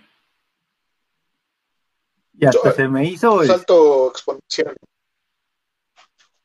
hasta se me hizo decente el lugar porque como dices, el haber terminado entre las peores de la liga es para que yo a lo mejor lo, hubieran puesto entre el 27 y el 30. Pero yo creo que con la llegada de, de McDaniel, de Frank Smith, de Babel y todo eso, están teniendo en cuenta que Miami puede tener un, este, un enorme crecimiento y de ahí estar entre las 15 o 18, entre el lugar 15 y, o 18 de la liga esta temporada. Yo lo veo más adelante del 21, ¿eh? Lo veo en el 16, 17, a la mitad. Ojalá. Sería excelente. que a media temporada esté rankeado ahí, creo que sería muy bueno. Es que mientras no incrementes tu cantidad de puntos por partido, pues no mereces estar en un lugar más arriba del, 20. Porque para poder ganar un partido en, en la NFL actual necesitas arriba de 21, 24 puntos por partido. Y Miami, curiosamente, los últimos años no ha sido capaz de producir esa cantidad de puntos. Sí, de acuerdo. Y cuando los rebasa es porque hubo un pick six o un fumble a touchdown o equipos especiales o algo así, ¿no? La ofensiva tiene que generar por sí sola esos 24. Ya si agrega la defensiva touchdowns, pues 31 y otro 38 en equipos especiales o lo que sea, bien pero sí estoy de acuerdo, ¿eh? 24 para arriba tienes que meter y yardas tienes que andar en las 400. No me importa si son 300 por tierra o 300 por aire y 100 el, de lo que sea, pero tienes que, tienes que generar yardas. Y eso es el plan de la ofensiva, ¿no? Correr el balón, dominar el tiempo de posesión, sumar yardas y terminar en puntos, ¿no? Eso creo que va muy ligado, ¿no? Tanto puntos con yardas, no necesariamente, pero normalmente sí. Entonces, esperemos que eso sea de la ofensiva. Yo sí la veo más arriba del 21, ¿eh? quizá muy optimistamente, pero este, se entiende por qué lo ponen ahí por lo de que arrastran del año pasado, ¿no? Que fue la 25 total en yardas. Que no estuvo tan mal pensando de lo que se lo que se veía, ¿no?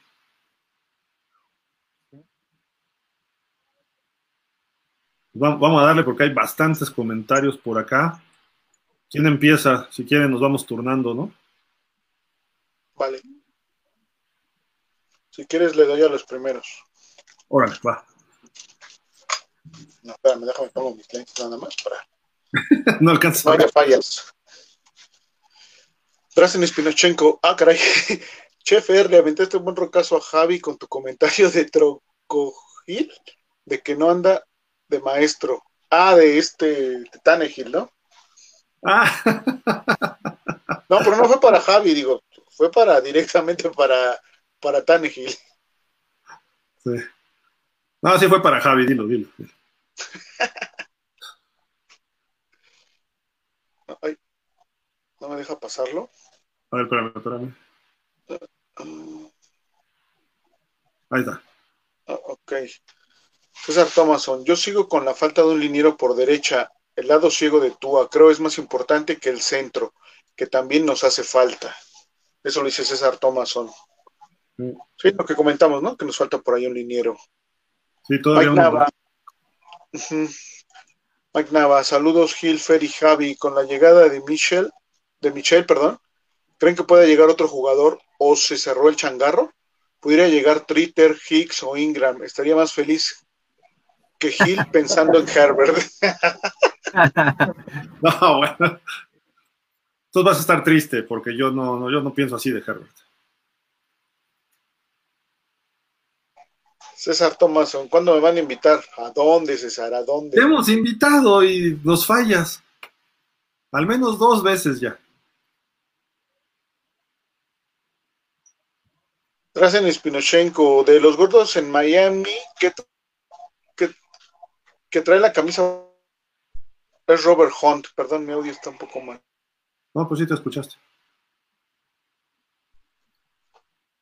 Sí, Robert Hunt, pues bien, ¿eh? Bien este chavo. César Thomason, Gil, a Javi no le preguntes por la foto. A él no le gusta nada de tú y mucho menos de Rose.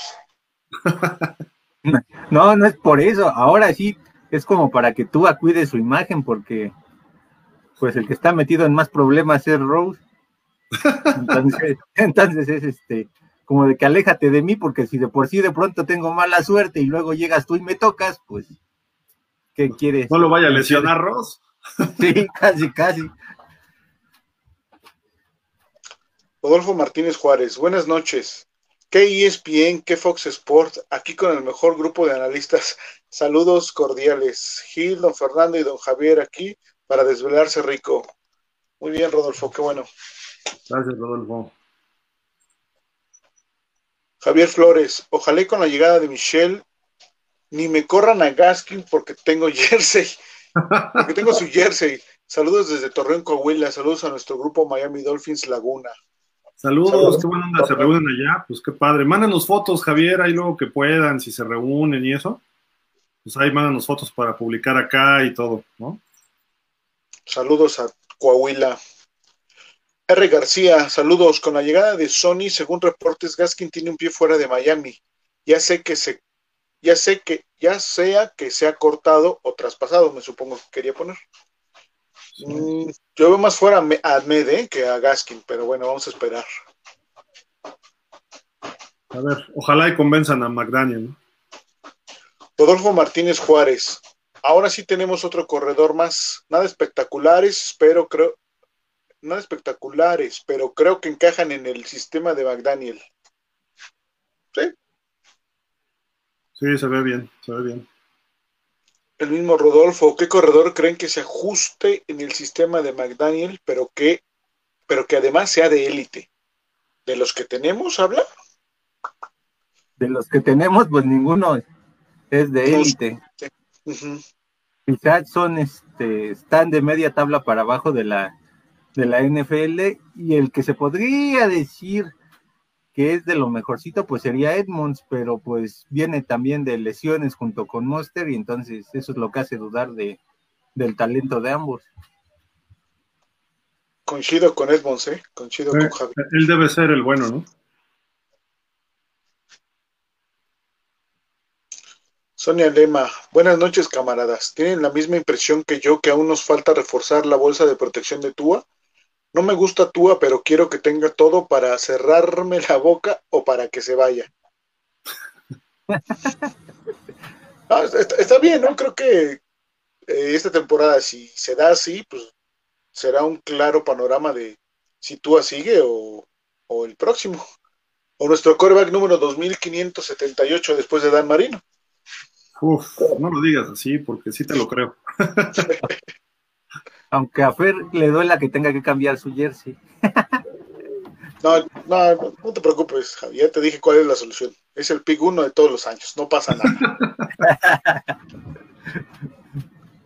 La misma Lucelena, ver a Marino ahí dando el trofeo a Max Verstappen, está levantando el casco de los delfines, tú con la bandera a cuadros, finalmente la administración del equipo hace su labor para que los delfines se noten más. Es curioso cómo el cambio fue en el HC pero se, ve que todo el equipo se mueve. Ilusiona ver que el equipo está con las pilas puestas y seguramente se notará en la cancha.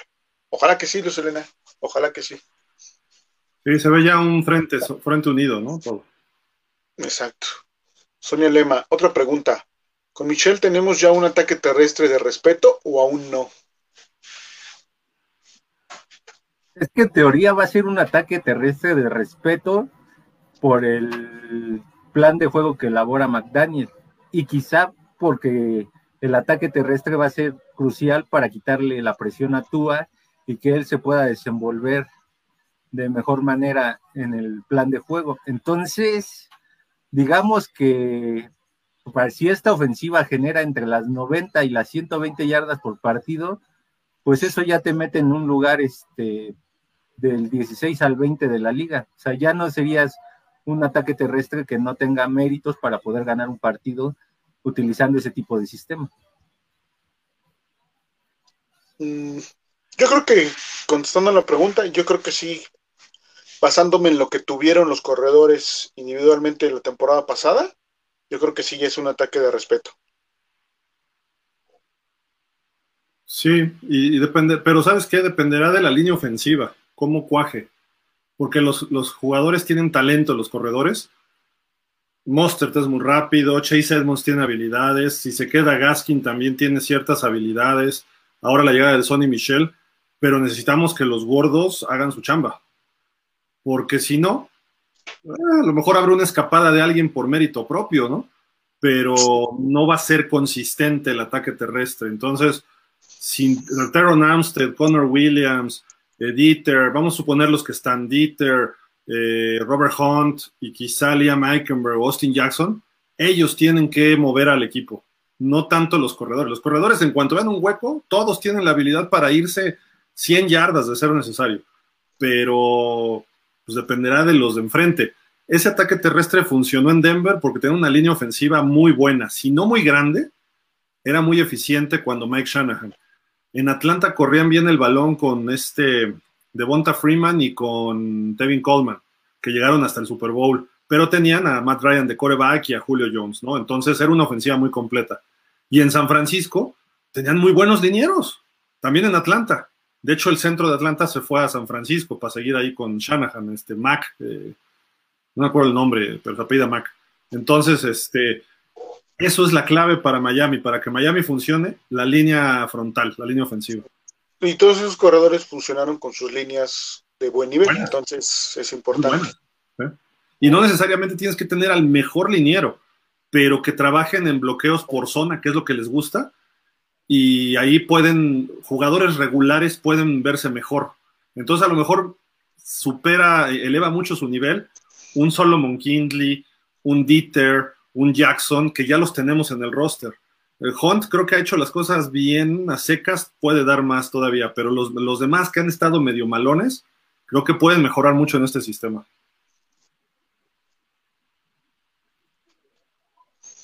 En la foto de cartón, el número 75 no tiene cabeza. ¿Cuál, cuál? En la foto de cartón de Rodolfo Martínez. ¿De cuál nos hablas, Rodolfo? No. De las fotos que subimos. De cartón. ¿Será este? Ah, sí.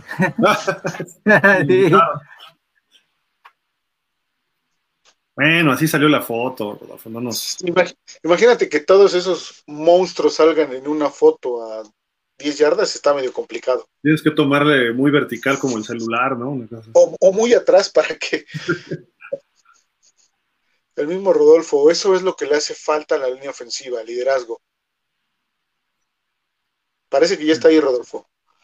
Con toda la lana que se gastó Ross, tiene que estar al pendiente del equipo. Bueno, también, importante. Y con la presión fuera de... Sí, no, y con todo lo que se metieron este fin de semana, 230 mil, casi 240 mil personas, 80 mil el domingo, entonces échenle números ahí nada más. Sí, sí.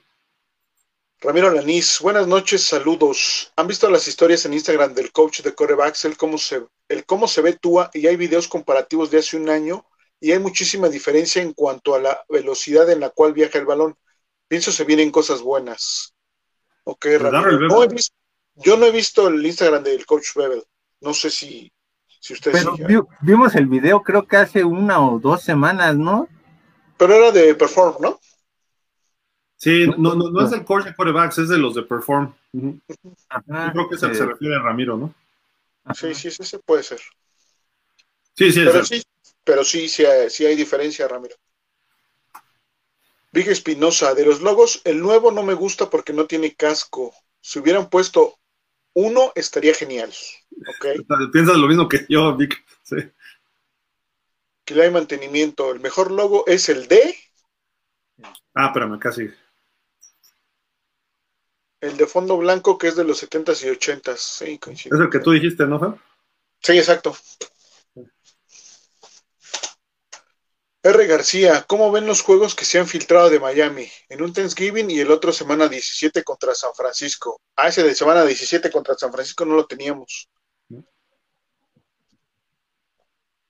El del Thanksgiving, pues ya vimos que, bueno, según una filtración, no, ¿verdad?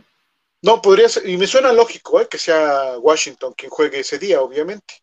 Podría ser que no sea Miami-Detroit, pero el del semana 17 yo no lo tenía en el radar. El que vimos ahorita era el 1 de Buffalo, la semana 4 de Pittsburgh, semana 9 de Green Bay. Dijo del de Thanksgiving este, Javi, aunque vimos que había otros filtrados de Thanksgiving. Y este 17 de San Francisco, son cinco juegos, está, está bueno, está padre esos. Y es que normalmente a Miami no le ponen juegos de Thanksgiving contra Detroit. O sea, sí se me, sí se me hizo muy raro. Yo recuerdo nada más uno. El ese de Harrington, ¿se acuerdan? Está allí ya en el Ford Field. Pero hasta ahí. Diego Carvajal, la llegada de Sonny Michel es el adiós de Caskin, yéndole bien, es, es el paso a escuela de prácticas hasta que alguien se lesione. Uf. Repito, yo veo ser, más a Admet, pero hay que ver, hay que dejarlos estos, ahora que empiecen los entrenamientos, ¿no? Y ya se verá quién sí, quién no. Ah. Rodolfo Martínez Juárez, tal vez Ross ya se ha salvado. Eh, Yo creo que se va a salvar, pero tampoco es santo de devoción de los demás dueños, ¿eh? Entonces a lo mejor sí le dicen, ya vende, ya salte, porque tú sí has generado problemas a la liga. Eh, lo de Asparano, ahora esta situación de Flores, entonces a lo mejor sí le dicen, ya no estás jovencito, quédate de socio minoritario, deja a Bruce Bill, ¿no? Eso puede ser. Y creo que si lo va a vender el equipo en algún momento, ahorita es el momento, con todo lo que ha generado alrededor. Quizá acabando la temporada, si llega a Playoff Miami, es el momento de vender.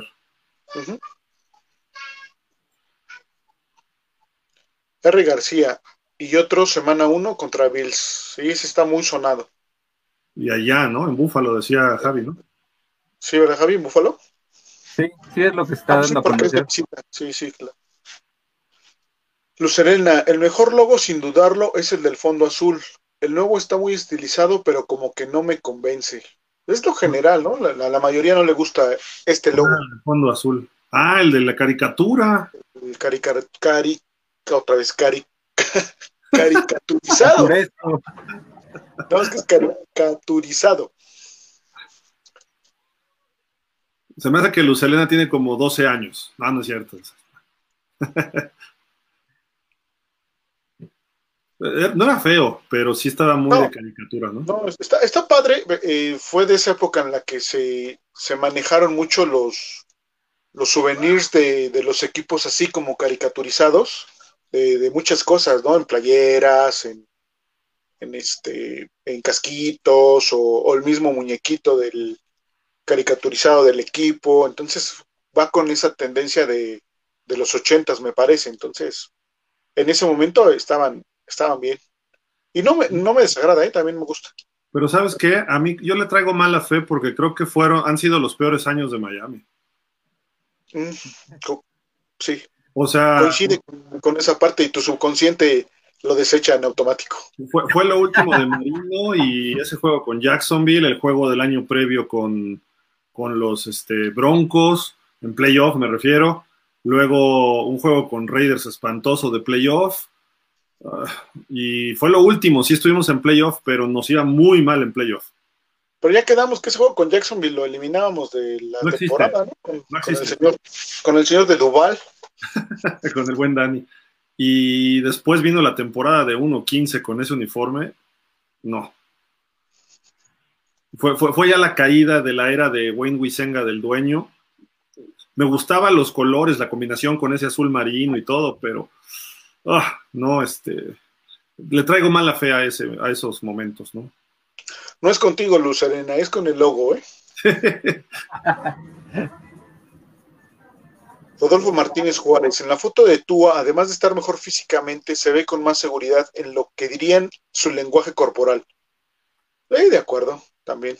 Y tiene mucha lógica, ¿no? Este, cuando te sientes querido, te cambia el aspecto, ¿no? El año Total. pasado, y de novato, de novato traía mil dudas. El año pasado estaba todo de que, pues aquí no me quieren. Y ahorita ya le pusieron el equipo, entonces dice, ah, de aquí soy, ¿no? Entonces cambia y que te cambia la postura, y ya te sientes el rey y todo, y eh, qué bueno, o sea, así debe ser un coreback, ¿no? No, y, y lo, lo hemos, lo hemos visto en las entrevistas que ha dado, este, el mismo fin de semana, cómo estuvo en, en los alrededores del estadio. Todo eso le va a sumar mucho a, a Tua. ¿Eh? La misma Lucelena, de acuerdo con Fer, el nuevo logo lo pone, le ponen el casco al delfín, creo, a ver, a ver, perdón. Si, le, si, el, si el nuevo logo le ponen el casco al delfín, creo estaría perfecto. Sí. Bueno, fuiste tú, ¿no, Gil, el que dijo de que le pusieran el casco al, al nuevo logo? dijiste que así estaba bien, sí. Sí, yo, yo así lo dejo. Si no tienes que ponerle un casquito de madera encima. Sí, no, imagínate, ya me la van a complicar.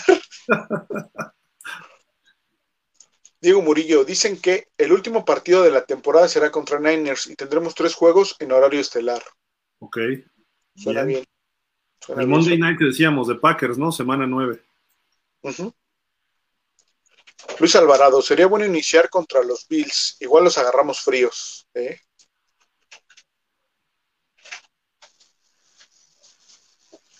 Luz Elena, no puedo creerlo. Finalmente escuché a Gil diciendo odioso a Josh Allen y me volvió a caer bien. Es que ¿Pero sí qué es crees, pesado, ¿Pero qué crees? ¿Pero qué crees? Que ya criticó el logo que te gusta, entonces ya te volvió a caer mal. No seas cizañoso, pero. Martínez Juárez, esperemos que los Dolphins y Tua tengan una buena temporada. Primero por él, por el equipo y para taparle la boca al tapanaba de ESPN. Se ve que es un anti-Dolphin. No solo él, todo ESPN, hombre. ESPN tiene una doble línea. Primero, el equipo de casa eran los Pats. Y estando en la misma división contra Miami, pues siempre hablaban mal de Miami. Eh, y pues les cae gordo ir a Miami. ¿Por qué razón? No sé, pero no a todos, pero por ejemplo, Sergio Deep es pro Brady, no es pro Pat. Entonces, los demás todos le van a Dallas. Ciro Procuna, Pablo Viruega, Eduardo Varela, todos son Dallas, son Cowboys. Entonces ellos ahí están, eh, del Tapa Nava, creo que ni le va a los Cowboys, pero vive en Dallas y ha cubierto a los Cowboys, pero tengo entendido que sí es Cowboy. Y este, agrégale a Marco Martos cuando estaba. Ramiro Pruneda dice que le va a San Francisco y a Kansas porque él jugó ahí, pero no creo que sean sus equipos reales, ¿no? De, corazón. Eh, pero Javier Trejo Garay es cowboy.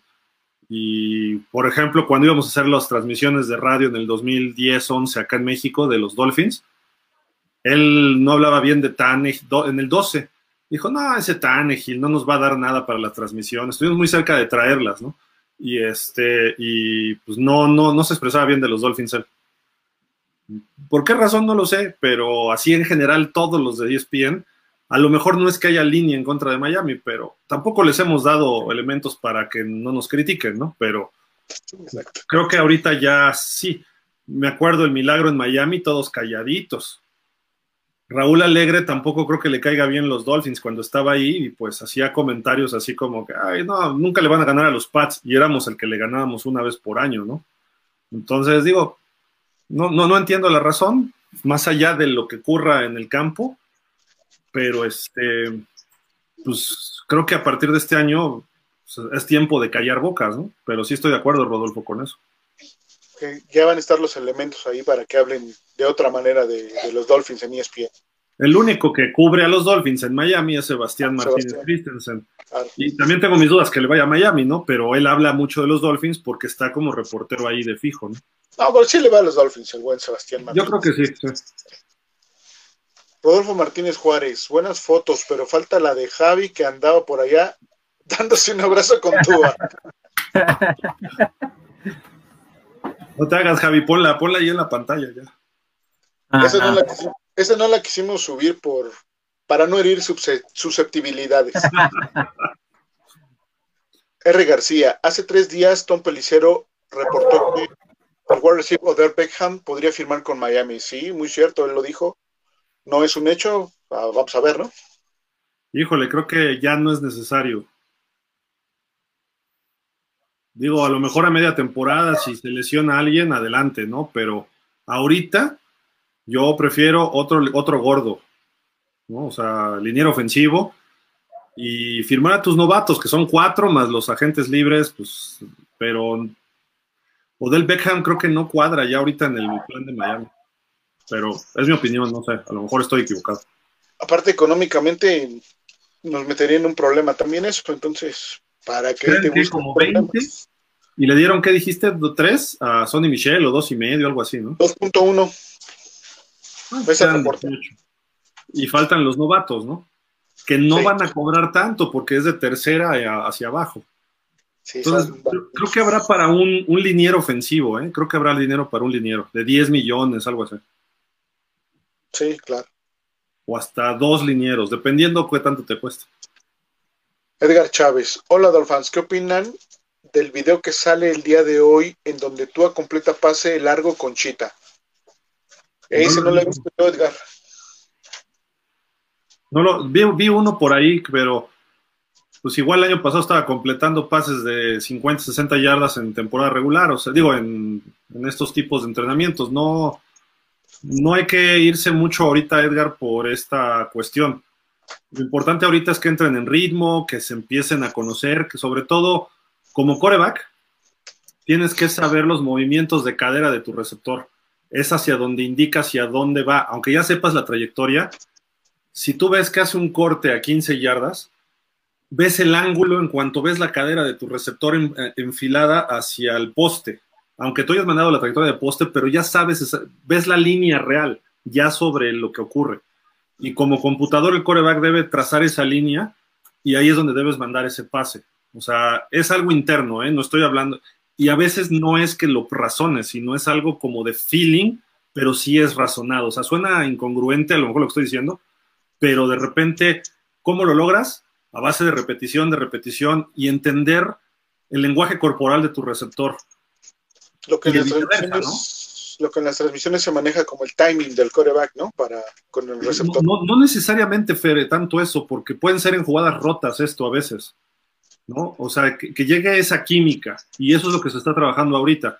Que yo te mando 50 yardas ahorita, ay, se vio bonito, pues no hay defensa, no hay presión, no hay utilería, eh, estás en cortos, estás este, echando pues, tocho, de alguna forma, pero el tocho te sirve para estar viendo los timings, eso sí, de tus receptores y sobre todo sus lenguajes, ¿no? O sea, el lenguaje de fútbol ya sobre la jugada porque eso cuando viene la presión, de repente volteas tantito y ves a tu receptor que está quebrando la cadera, ya sabes que te deshaces del balón y dónde lo mandas, aunque te estén cayendo encima. Sí. Eso es con tiempo, eso es, y eso qué bueno que se esté trabajando. Y puede ser un bombazo, puede ser un pase corto. A veces ni siquiera, ah, no sé si han visto que hay receptores que alzan la mano en jugadas rotas. A veces ni siquiera lo hacen porque ya nada más se voltean a ver y en el juego los que hemos jugado de repente sabemos si has jugado de receptor, o de linebacker, y te llegas a ver a los ojos y como que todo lo que está alrededor, incluso la barra, tú llegas a verle la cara al otro tipo porque te concentras tanto que lo ves. Entonces ya sabes hacia dónde va, así, sin, que se hable. Y es, digo, los que estén casados este, también deben saberlo, ¿no? De repente nada más te echas una mirada con tu esposa o con tu novia o, tu, o, lo que sea y de repente pues lo ves y ya sabes de qué es hora de irse de una reunión, ¿no? Porque ya te cayeron gordos, ¿no? O, la chava te hace así como que, ay, mi amor, ¿no? Entonces, vámonos. Pero no te dice nada, nada más es una mirada, ¿no? O sea, se ríen porque lo saben ustedes. Yo no, yo que soy soltero y feliz, pues no. no puedo decir nada porque este. Porque ya te echaron la mirada. Pues exacto, ya me echaron la mirada. Tú no opines, te dijeron. Edgar, ahí sí ya lo leímos, sí. César Thomason, Watson no, es, no estuvo manoseado, más bien estuvo manoseando. Fue Ross el que manoseó todo, ¿eh? Sí, no, sí, Watson no, él se dejaba querer nada más, ¿no? Fue Ross el, el culpable de toda esa situación. Luz Elena, de locales creo que ganaremos todo, incluso los cafés con su amado Dishon Watson, Gil y Javi. El más difícil definitivamente es el de Green Bay. Ay, perdón, yo le puse lo de Gil y Javi, ¿verdad? Perdón. Perdón, Lucelena, lo completé nada más. Échale la mirada, Javi, ya, a así de... Oye, como un partido en el 89 que Miami se les lesionó, creo que era Fuad Rebase, y contrata a Don Shula de emergencia un pateador. Y era un juego de domingo por la noche o algo, creo que sí era domingo por la noche por ESPN, y jugábamos contra los odiosos Pats. Y Miami contrata a Tony Franklin, ¿se acuerdan? Un pateador zurdo y que pateaba descalzo, que era de los Pats, pasó por Filadelfia, etcétera, y decían, pues es un veterano que te va a salvar la chamba, ¿no? Miami termina perdiendo 6-3 y este Babotas falló creo que tres o cuatro goles de campo. Pero hay una toma desde atrás de la banca que está Tony Franklin así con una cara de... y, de espaldas a la... O sea, lo, toman a él y se voltea hacia ver el campo, ¿no? Y así como que de lado, pero estaba con una cara así de que ya la, la fregué, ¿no? Y se voltea y se ve que pasa Don Shula enfrente de él. Y Shula pasa así, ya eran los últimos segundos del partido, se le queda viendo y nomás le hace así como. Así, y le puso una cara que yo nunca le había visto. Sí le había visto a Shula gritar, ¿no? Pero con eso dijo todo, se paró, se le queda viendo y se sigue. Y la cámara lo enfocó perfecto. Me acuerdo que eso fue lo estaba viendo con mi papá y dijo: No, este cuate lo van a cortar mañana. Lo cortaron a las horas al Tony Franklin, ¿no? Oye, y raro que el coach Shula evidenciara así un jugador, ¿no? pero es que Marino le acercaba, estuvo en juego cerrado y, andaba muy mal los Pats, pero Miami andaba creo que todos lesionados y puso todo para ganar y este cuate falló el gol de campo del empate al final y había fallado otros dos y cortitos, no eran así de que 60 yardas, no, eran ahí muy cortitos. Sí, no, digo, de que era criticable, era criticable. Pero en fin, digo, o sea, me acordé por las miradas, ¿no? Así la que le echa Shula de, ay, no, este va a botas. ¿Le, sigues, Javi, eh, con los comentarios? Sí, sí, sí, sí. Eh, Juan Pablo Ramírez. McDaniel creo sabe cómo ganar la Green Bay porque con San Francisco le ganaron en la temporada pasada. Sí, creo que es un buen punto, ¿no?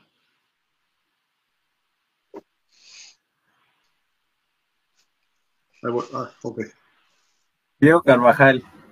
La mejor decisión que pudo haber tomado Miami fue no traer a Watson. No es una persona grata para un equipo profesional con sus asuntos de acoso y quién sabe qué más.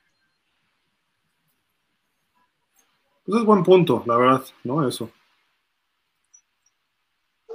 No, porque cuántas oportunidades tuvo Antonio Brown, entonces simplemente ahí y estando mal de la cabeza. Entonces, pues a Watson. Este, bueno, en, teoría a Watson, pues, no, se, eh, no se le. Se puede decir que fueron simplemente acusaciones que no han pasado más allá de ser eso, porque no tiene una, este, una examinación legal. Sí, o sea, sigue siendo inocente hasta que se demuestre lo contrario, ¿no? Y, digo, está, está, muy raro el asunto de Watson, ¿no? Que 22 chavas de la nada salgan y todas te acusen, creo que era para sacarle dinero.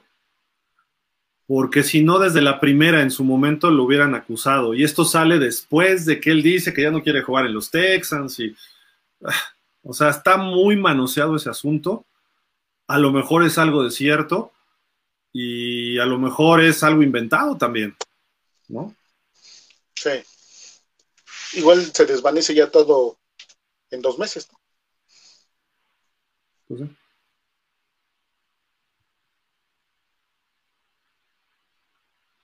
César Thomason, Javi, o sea, Watson lanza y él mismo corre por su pase y anota, él hace todo, juegue o no juegue, le vamos a poner una chin y tú a ese día 400 yardas y 4 yardas.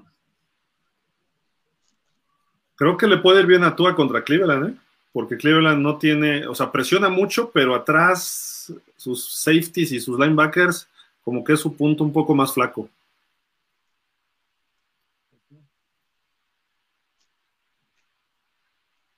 Pablo Carrillo Cosillo. Buenas noches, Dolphins. Gracias por el martes de terapia. Saludos, Gil, Javi y Fer. ¿Creen que vengan más incorporaciones para el equipo y en qué posición? Mm, no, yo creo que ya no, ¿no? Creo que ya, si acaso será una y será en la línea ofensiva, yo ya no veo más. O sea, seguimos esperando esa de la línea ofensiva desde hace tres semanas, me parece. Entonces, vamos a ver. No nos esperábamos un corredor, aunque se abrió la posibilidad ya que en el draft no tomó ningún corredor. Entonces, vamos a ver. Oye, la semana pasada hablábamos de tres defensivos, bueno, dos y uno que ya desde antes se venía mencionando, ¿no? Melvin Ingram, Akim Hicks y Carlos Dunlap, que según esto había negociaciones, a lo mejor alguno de ellos puede caer en Miami. Podría ser. Fíjate que sería bueno, ¿eh? una adición a la defensiva no está de más. Ajá.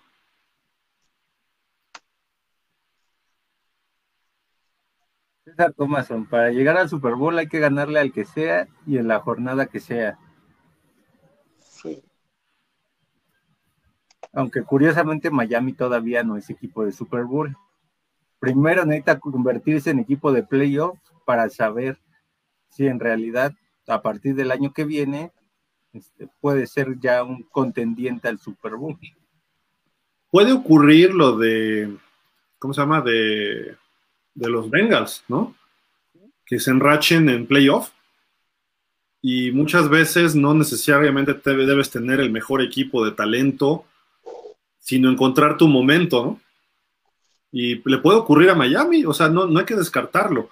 Pero, y sí, de acuerdo, tienes que ganarle al equipo que sea, cuando sea, donde sea y como sea, ¿no? Si quieres, hasta haciendo trampas como los Pats, pero tienes que ganarles, ¿no? Y ya después que te, que te sancionen o lo que sea, pero métete al Super Bowl y, o métete a playoff y ahí gana, ¿no? Y, este, y ya ganando empieza a cambiar la mentalidad. ¿Qué le pasó a Cincinnati? Fue creciendo. Contra los Raiders jugó bien, pero Raiders creo que fue mejor. Contra Titans, Titans jugó mejor, pero le fue mal a Tannehill. Tannehill se va con tres intercepciones y hasta tuvo que ir al psicólogo, ¿no? Y creció Cincinnati ahí. Y luego contra Kansas iba perdiendo y claramente, y sacaron el partido. Entonces dices, ¿cómo este equipo se mentalizó? Eso es los momentums. Llegan al Super Bowl y le dieron la batalla al que fue el mejor, quizá el, uno de los dos o tres mejores equipos de la temporada, junto con Tampa y Green Bay, los Rams y por poco y le hacen la chica a los Rams, ¿no?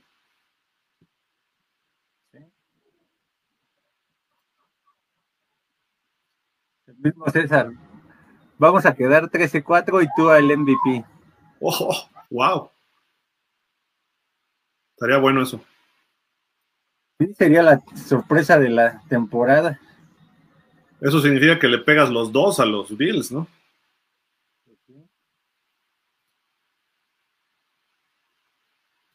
Diego Carvajal, ningún partido de la NFL es fácil. Todos son equipos competitivos, pero con el roster que tiene Miami, y si tú da el salto que muchos esperamos, Miami debe ganar al menos 11 juegos. Sí, e-, esa es la, la meta real, creo yo. Luis Elena, espera esta temporada Wilkins se vengue del baboso de Sale. También yo, Luz, también yo. Y van dos, ah, no, fue con Cam Newton, ¿no? Él hace dos años también que hubo bronca ahí. Sí. Sí, pero la de Allen sí estuvo. Se burló, ¿no? Algo así fue, ya ni me acuerdo. Sí, se estuvo riendo ahí de, de Wilkins específicamente, entonces ojalá se la cobre en esta temporada. Le toca el año a los Bills también, ojo, ¿eh? Si hay mantenimiento. La clave de esta temporada es tener un inicio muy bueno, no perder tantos juegos en las cinco primeras semanas. 4-1, por lo menos 3-2. Sí, creo que sí.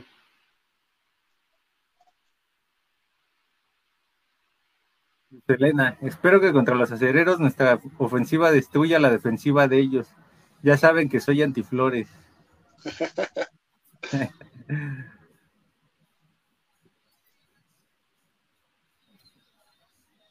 Cacha López.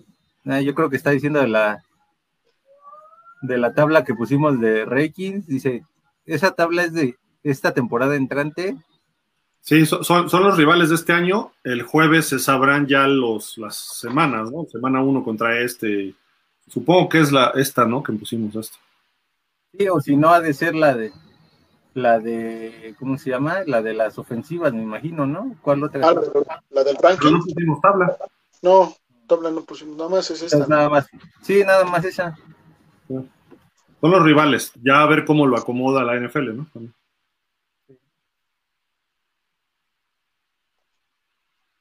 Iván Ben aquí. Nuestra gila ha hablado, estamos en playoffs. Ya dijo, ya dijo. César Thomason, la ofensiva de Miami va a estar en el top 10. Ese Javi a todo le encuentra, pero realmente eres Dolby, Javier. Eres hiper negativo. Creo que les mandas la mala vibra. Pues es, es que no es que sea negativo, soy realista por el simple hecho de que todavía no veo no voy a decir que, Maya, eh, que Tua va a lanzar cinco pases de anotación por partido, 450 yardas, y que la ofensiva va a correr para 300 cuando todavía no lo hemos visto. Entonces, hasta que veamos la evolución del equipo esta temporada, se puede decir eso. Lo que nos ha dado. te lo digo, no va a ocurrir, porque el equipo de Miami se está armando para correr mejor. Entonces tú a lo mejor lanza 250, pero son las 250 en tercera oportunidad en zona roja, y a lo mejor puede tener cuatro o cinco pases de touchdown en un partido, pero va a tener pocas yardas y un porcentaje de completo alto. Eso es lo que esperaríamos, siendo realistas. Ya si Tua tiene que lanzar 400 yardas y 50 pases, es que Miami iba perdiendo, ¿no? O sea, e, eso sí, yo por eso lo digo. O sea, no es que sea pesimista. Realmente ahorita el equipo al nivel ofensivo todavía no ha demostrado que puede competirle a una ofensiva como Buffalo, como Green Bay, como Titanes, como Bengalíes, como Riders. Entonces, pues todavía no. Mira, el juego que nos tenemos que pensar que va a ocurrir, el juego divisional entre Buffalo y Kansas. Se nos van a presentar juegos así en playoff. ¿Tua está listo para eso hoy? No. A lo mejor en la semana 15 sí, a lo mejor en playoff sí, dependiendo cómo vaya el equipo.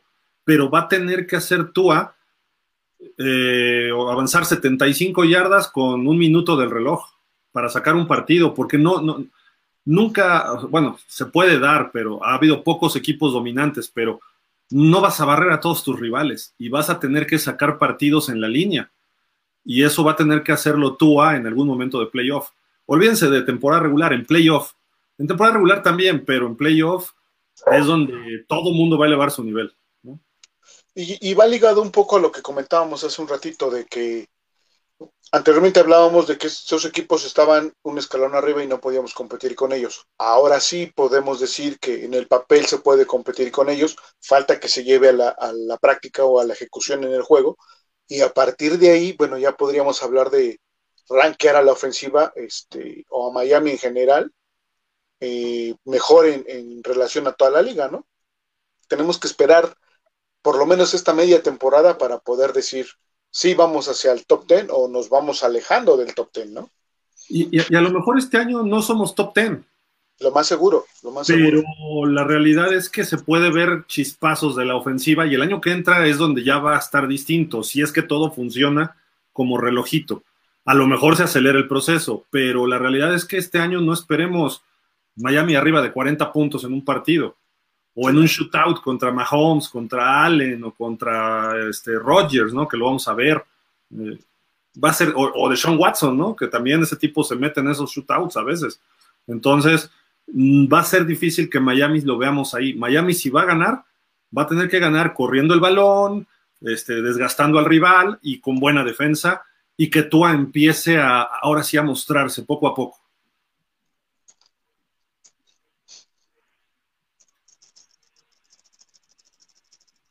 César, se brincaron muchos comentarios, solamente una vez me invitaron y esa vez estaba... Está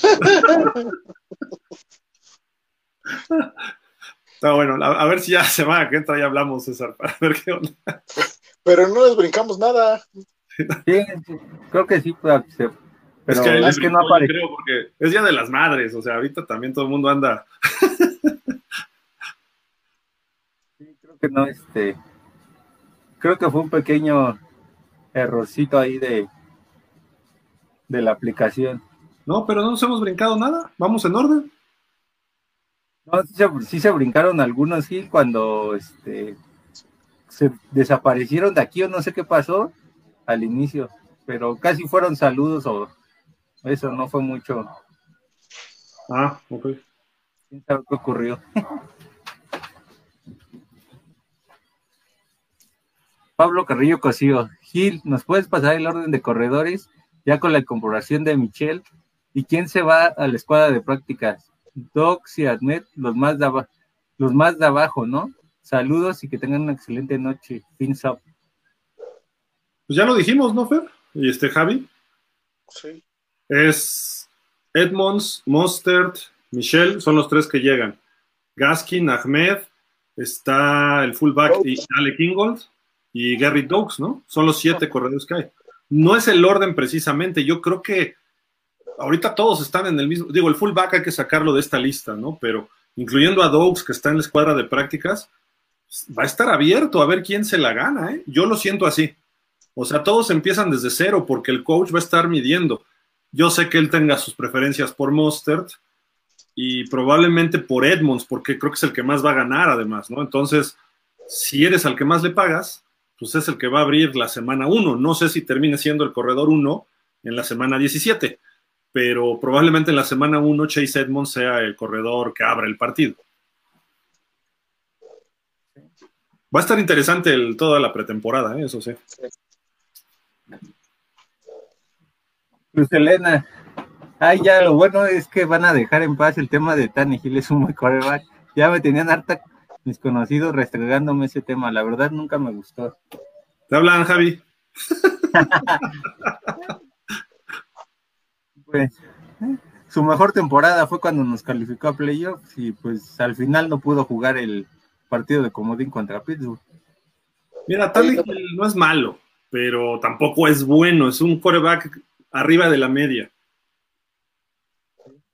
Y cuando tuvo equipos, los metió a playoff, eh, ha sido consistente con los Titanes, encontró ese sistema, tenía buenos linieros, corrían muy bien el balón, pero ya le llegó Malik Willis y Malik Willis y pues lo van a empezar a ya se va, como decían los caquitos, ¿no? De no, no, los chifladitos de, de Chespirito, ¿no?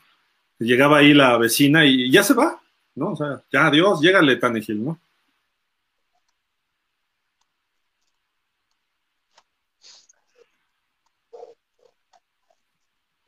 Cacha López, 21 se me hace que no está bien. Yo sí lo pondría entre las primeras 15, máximo 16, la neta.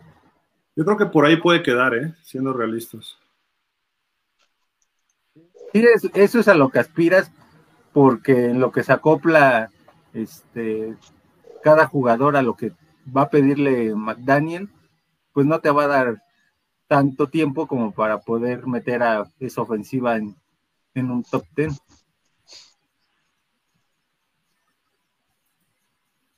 César Thomason, el mejor logo es el, y aquí haga puesto del lado derecho y acá abajo dice, perdón, lado izquierdo. Por fin, decídete, César. El, de fondo blanco, ¿no? O el de fondo aguamarillo, bueno, aqua. ¿no? Dijo después el de la izquierda, ¿no? Sonia Lema, el 50% de la razón de mi vida es el odio por los trampas. ¿Será que el draft de los Jets los manda al sótano de la división? Puede ser. demasiado pronto, ¿no? Pero demasiado pronto para que el draft mande a los Pats por abajo de los Jets. Yo creo que todavía no. Probablemente, si le funciona bien a Jets la mitad de su, de su draft, pues le estaría peleando, pero no para mandar a, a otro equipo al sótano de la división. Mira, se puede apretar, ¿eh? O sea, puede ser que los Jets le peguen, nos peguen sorpresa a, cualquiera de los otros tres, a Buffalo, Pats o Miami. Yo no lo descarto, pero creo que su proceso va más atrás de tanto de Miami como de Pats. Entonces, van un año atrás. El año que entra ya va a ser distinto para los Jets. Pero en una de esas, pues en la NFL cambia todo radicalmente. Entonces, a lo mejor este año, los Pats les fue muy mal en el draft, según lo que todo el mundo dice. Entonces, se puede equilibrar las cosas. Y perdieron varios jugadores importantes también. Su corner, este, Stephon Gilmore, no, no este, ¿cómo se llama? Casey Jackson. Eh, Kyle Van también se fue a San, Diego, a San Diego, a los Chargers, perdón.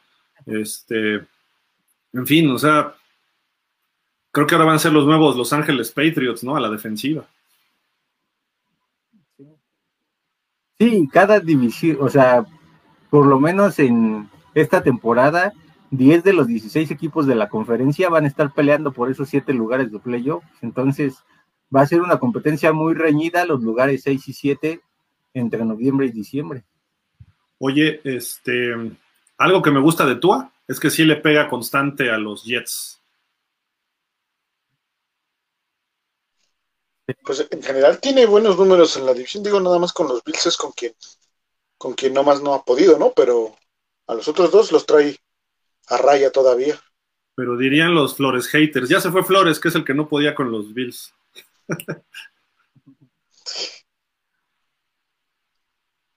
Diego Carvajal. Sebastián Martínez Christensen es el único que es pro Dolphin de Spien.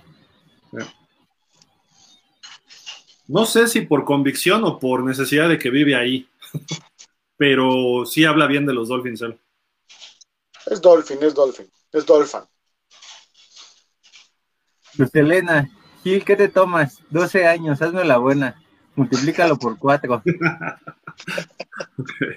No digo porque te gustaba el dibujito de los Dolphins, ¿no? O sea, por eso.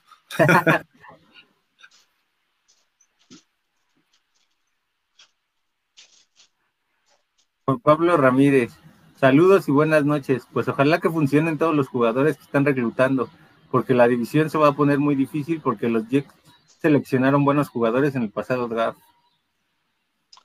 Pero son los Jets. Sí, sí, sin duda. Pero bueno, los que vieron el programa de precisamente del draft, varios coincidimos en que los Jets fueron los que tuvieron uno de los mejores drafts. Y sí, ya sé que te molesta, Gil, pero pues qué te digo, fueron los Jets, ni modo. Está bien, que les pongan lo mejor y aún así van a terminar al fondo. Ellos y los Ravens, ¿no? ¿Su draft de los Ravens? Sí. Sí. Los Titans no les fue mal, ¿eh? También, ya, y es que empiezas a analizarlos ya más a detalle. Y es... Hoy en pausa sacamos los, bueno, publicamos los promedios de todos los equipos. Están en redes sociales de pausa, búsquenlos.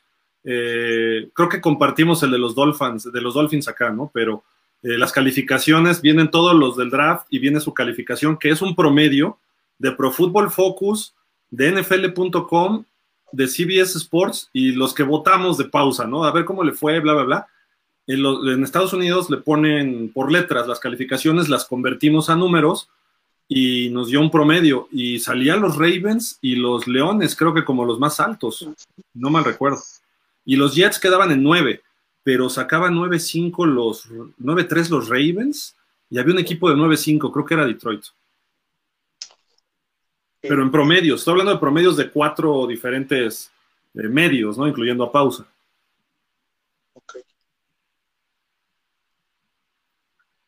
Edward Chávez.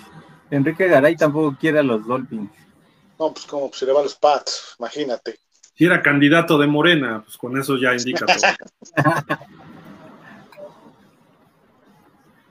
Juan Pablo Ramírez. McDaniel sabe cómo ganar la Green Bay, porque con San Francisco le ganaron la temporada pasada. Sí, puede ser, eso, eso es un buen factor. ¿eh? R. García, espero que Miami haya, haya encontrado, ¿no? El antídoto para los quarterback rivales en Channing Nidal. Ya tiene velocidad de un receptor. Sí, e, e, es muy veloz, es muy eficiente. y además el sistema de Georgia defensivo, dicen, yo no lo he estudiado mucho el de Georgia, pero no lo he estudiado, que se parece al sistema defensivo de Miami, entonces cuadra. Y creo que puede ayudar a que Jerome Baker tenga un mejor año, además. O, o, Tyndall puede ser la sorpresa este año, como ocurrió en Dallas el año pasado con Micah Parsons, que no sabían qué esperar del novato y de repente ¡fum!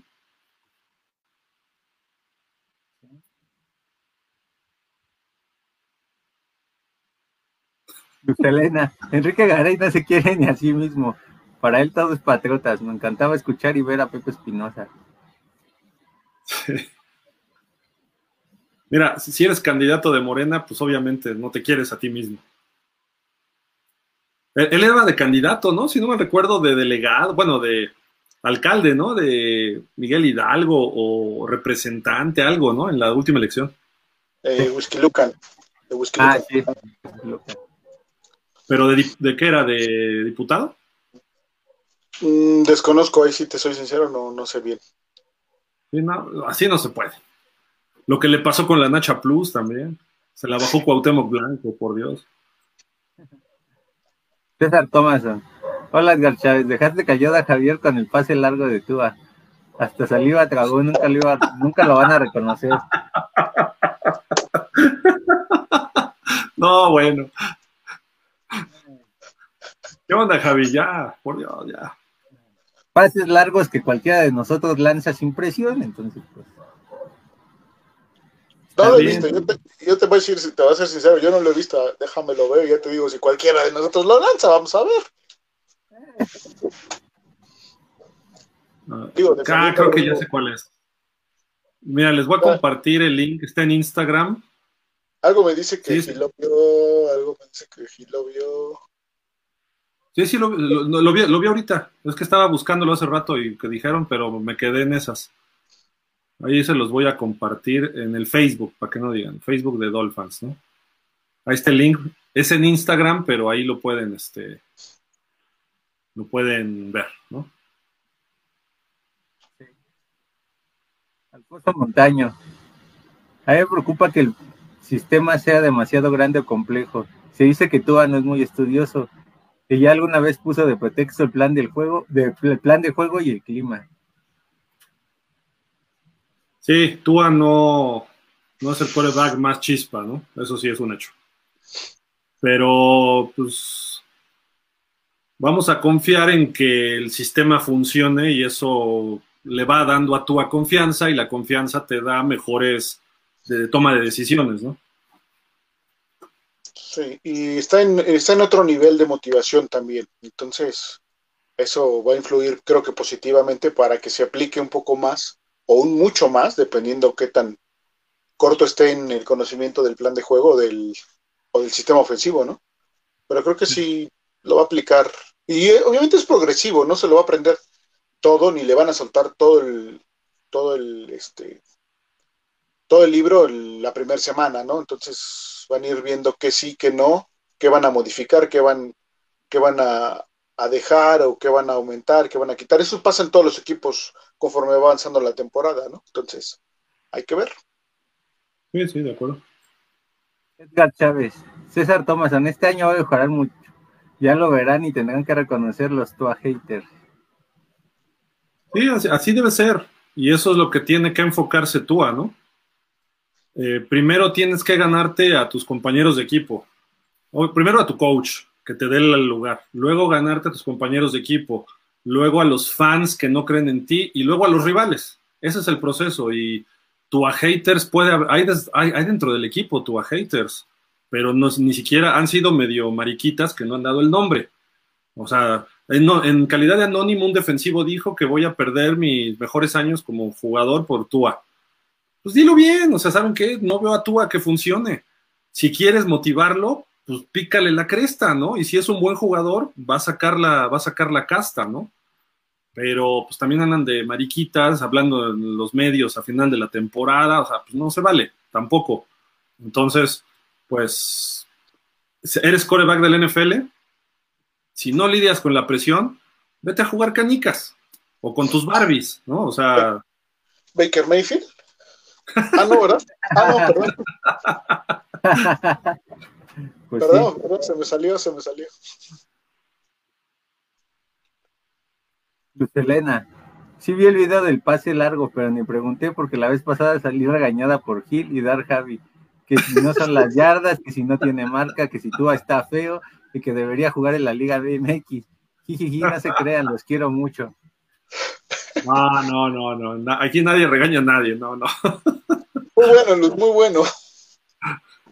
Mira, creo que ya lo encontré. Lo, voy a poner, se va a ver cortado porque venía en Instagram. Les puse el link igual si lo quieren ver, pero este, ya lo bajé, lo descargué. Déjenme ver. Ahí va, eh, ahí va, esperen, está en el proceso. ahí les va supongo que es este, no sé, porque dijeron de Tyreek Hill y es el pase a Tyreek Hill.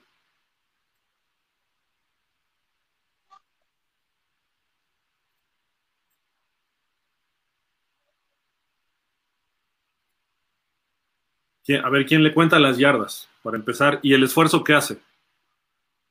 Está al fondo de la zona de anotación y no se ve la yarda, pero ¿qué será? 40, sí, es unas 50 yardas, ¿no? Pero sabes, creo que lo deja un poquito corto, ¿eh? Por el movimiento que hace Tairek, así como que gira un poco los hombros. Digo, o, se tuvo que hasta detener.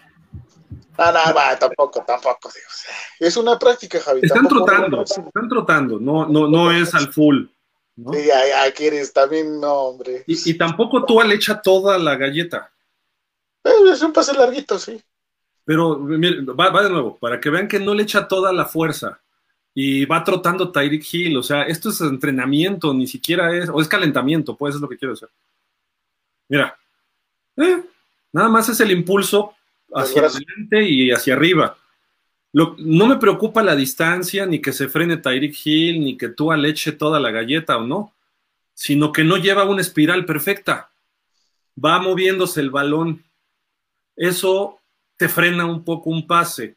¿Y eso por qué? Porque no le está haciendo bien la técnica de la mano, etcétera, que si es calentamiento no pasa nada.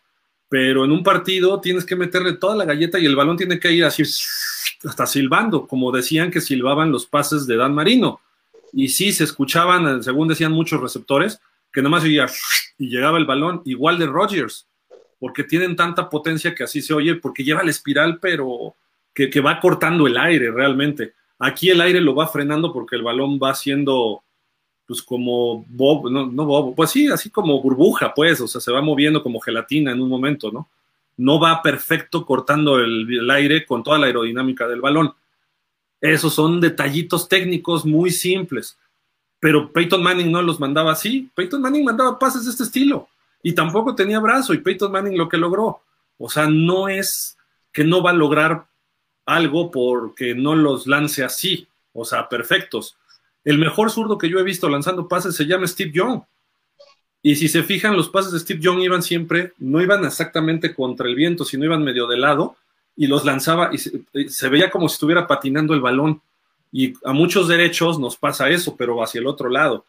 Entonces los pases iban así, le caían a Jerry Rice sobre la marcha, pero iba con la espiral bien, aunque iba medio de lado. Michael Vick también lanzaba muy bonito los pases como zurdo.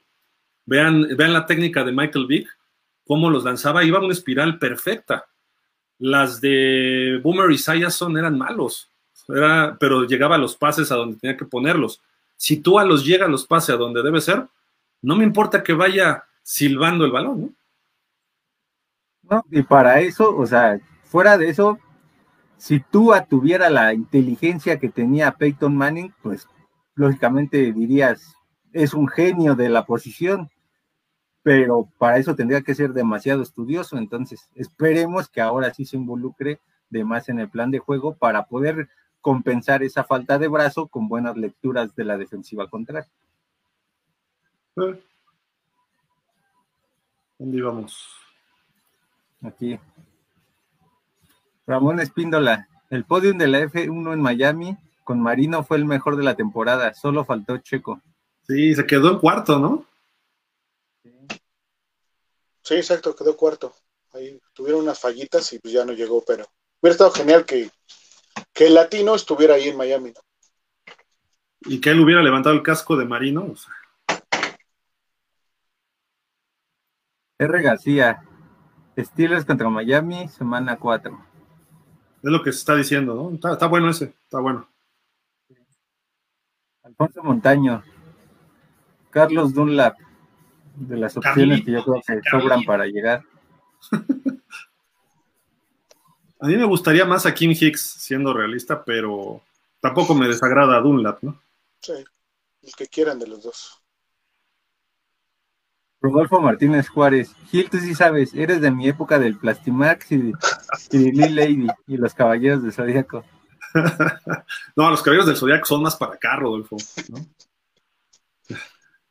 Yo era de los cuando empezaban los Playmobil y esos también.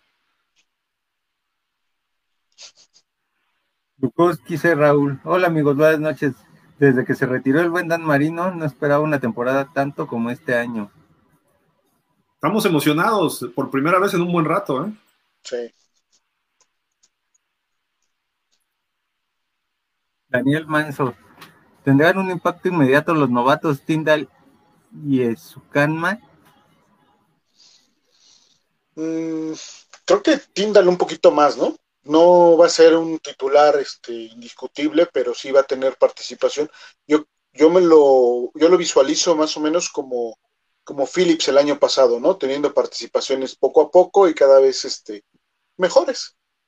Yo así lo veo. Fer, yo me atrevería a decir que va a ser titular semana 1 Tyndall, ¿eh? ¿Sí? ¿Sientes? Pues es que Roberts, eh, ¿cómo se llama? El de Huevoin, el flojo. Este, eh, ¿Y ¿qué, qué, otro era el que estaba ahí? Este, Duke siempre... Riley. ¿Quién? Duke Riley. Duke Riley. Este cuate le veo más talento físico. A lo mejor tiene que aprender sistema y velocidad del NFL, pero él tiene la velocidad ya nata. Entonces nada más es ver cómo se mueve. Si hace buena, buena, pretemporada, yo lo veo junto a Baker ¿eh? ahí y Van Ginkel. Creo que deberían ser los tres linebackers titulares. Suponiendo que sea Bills, ¿lo avientas? Pues es que ya no depende tanto del rival que tengas, ¿no? Depende Ay, de quién es tu mejor opción de jugador. Y tampoco Bills, es que tengamos tantos linebackers estelares, ¿eh? Yo creo que van a hacer un poco lo de Philip, ¿no? Irlo llevando a jugadas, este, a lo mejor en terceras oportunidades o jugadas donde la presión tenga que ser suficiente para, para incomodar al quarterback contrario y entonces poco a poco irlo metiendo como se le dio a Jalen Phillips esta temporada. No creo que desde el inicio, porque sí sería muy riesgoso el que no conozca totalmente el plan de juego. ¿Cuánto te da el domingo tu papá, Javi? Vamos a apostarle. Oh, digo, si, si juega de, de, titular en la semana 1 es porque le va a llenar el ojo. Sí, a, los a va a convencer. Va a estar genial, entonces. ¿Vieron lo que dijo Chris Greer de él? De él? Sí. Ya, ya hasta lo quiero a Chris Greer. ey, ey, ey, es mi amigo, ¿eh? Bueno, puede ser mi pareja. Besos Fuertes, a Chris declara Greer. fuertes declaraciones, ya me voy. Ya hasta se fue este.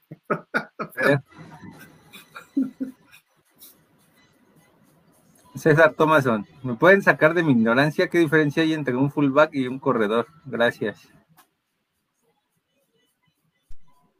Bueno, el fullback es obviamente el corredor más fuerte de, de, tu roster. Lo colocas normalmente a una yarda de tu, de tu coreback, ya sea bajo centro, normalmente es bajo centro, y eh, ataca inmediatamente los huecos. Es un jugador para ganarte pocas yardas o abrirte huecos, ¿no? Finalmente es un jugador más grande, ¿no? El runback es un poquito más habilidoso, más rápido, lo que conocemos ya en los esquemas eh, actuales de fútbol, ¿no? Ya casi nadie juega con fullback. Realmente la posición se está rescatando, la está rescatando Shanahan de, de entrada, ¿no? Este Kyle, allá con los Niners, y parece ser que se va a replicar aquí en Miami, ¿no? Pero es un esquema que ya no se usa tanto, ¿no? Ya se usa más con dos este, runbacks nominales y eh, los trabajos de bloqueo contra bloqueo los hace directamente la línea. Aquí no, con el fullback, el, el, fullback va a tener una asignación de bloqueo directa y va a ayudar a la línea a abrir esos huecos, ¿no? Esa sería, a grosso modo, la, la diferencia entre el fullback o el runback. Y, y, lo ves en corpulencia, ¿no? Este, es más fuerte, más pesado, parece más como ala cerrada. De hecho, ha habido varios que son fullbacks alas cerradas.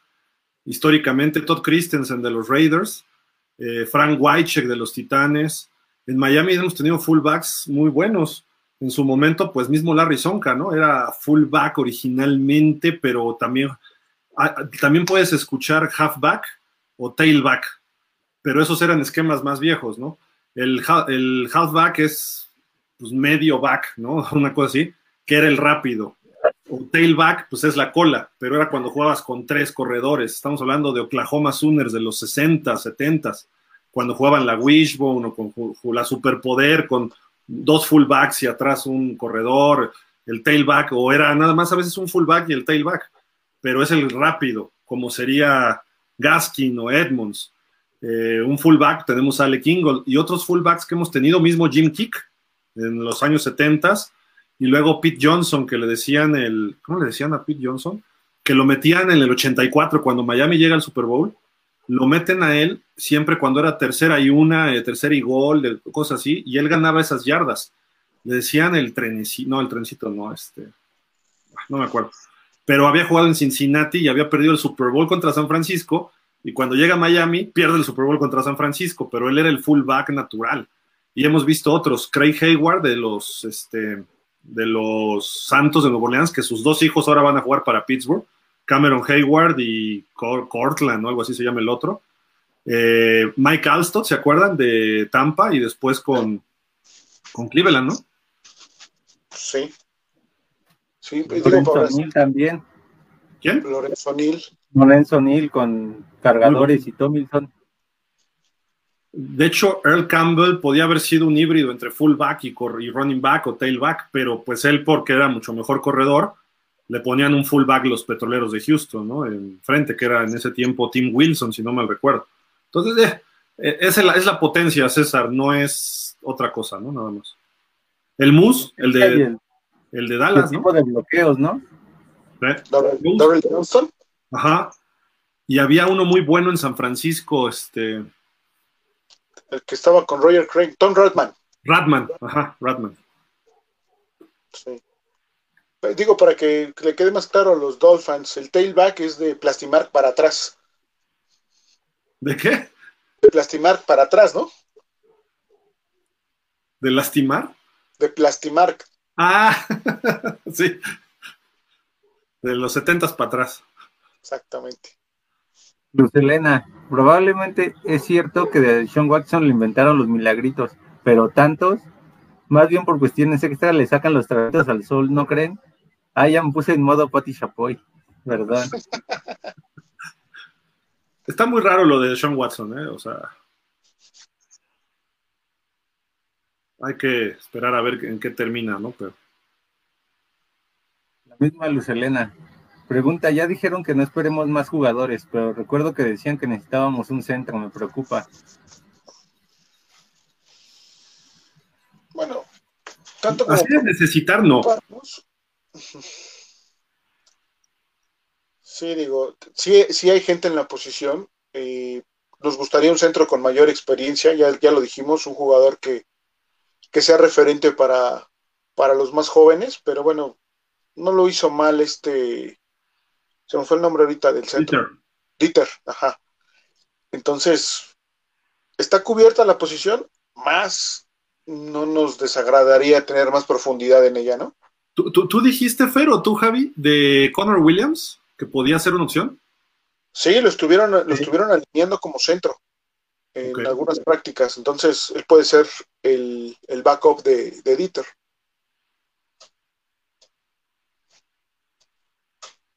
Aquí, aquí apoyan tu, idea, Gil.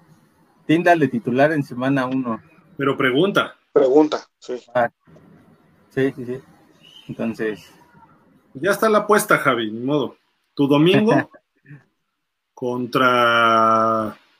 Pues, ¿Qué será? Pues, una hora de trabajo en Dolphins, mía. Rodolfo Martínez Juárez.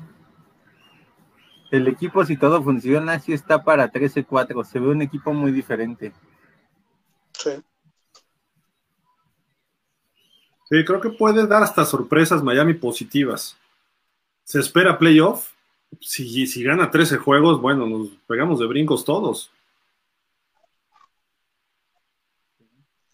César Thomason. Gil, te voy a pasar el número telefónico de Ross para que le digas que queremos un liniero por derecha. Ya, ya le mandé el WhatsApp, ya le mandé el WhatsApp. No me quiere contestar porque dice que estaba muy ocupado con la Fórmula 1, pero este, que esta semana lo checaba. Miguel Darío Pérez Vázquez. Buenas noches, señores. Sí se pasaron varios. Yo pregunté si veían al equipo balanceado para ganar 11 o 12 juegos. Con esa ofensiva deben quitarle presión a Tua y deben explotar como en el colegial. ¿No creen? Sí, va a tener. de Tua, ahorita. Sí. debe de tener menos presión, va a tener más espacio, eh, ventanas rápidas. Creo que el secreto va a ser que Tua lea rápido. Si hace una buena prelectura y ejecuta rápido sus pases, el sistema aéreo va a funcionar y por ende el terrestre también, ¿no? Entonces, balanceo en la ofensiva sí lo veo. Depende cómo lo juegue McDaniel, pero sí ya hay, ya hay balanceo, ¿no? Ya no va a estar todo cargado como la temporada pasada al aéreo y que solo teníamos dos receptores buenos, ¿no? Entonces, creo que ahora hay, hay variedad. Ahora falta ver que ocupen esa variedad nada más. Miguel, anda mal algo, se desaparecieron todos los comentarios. ¿Todos? No todos, algunos, es que sí, sí se fueron algunos, pero... ¿De, Facebook hablan? No sé, pero sí, antes de, que antes de que empezáramos a leer, sí se fueron algunos. ¿Sabes qué? Puede ser que sí de Facebook, porque de YouTube han entrado más. Ah, que nos digan si en Facebook están conectados con nosotros, ¿no? Déjame checar el Facebook, pero síguele, síguele mientras este Javi no. Luz Elena, dejen a dar Javi, tiene su corazoncito del fin lastimado y no quiere creer.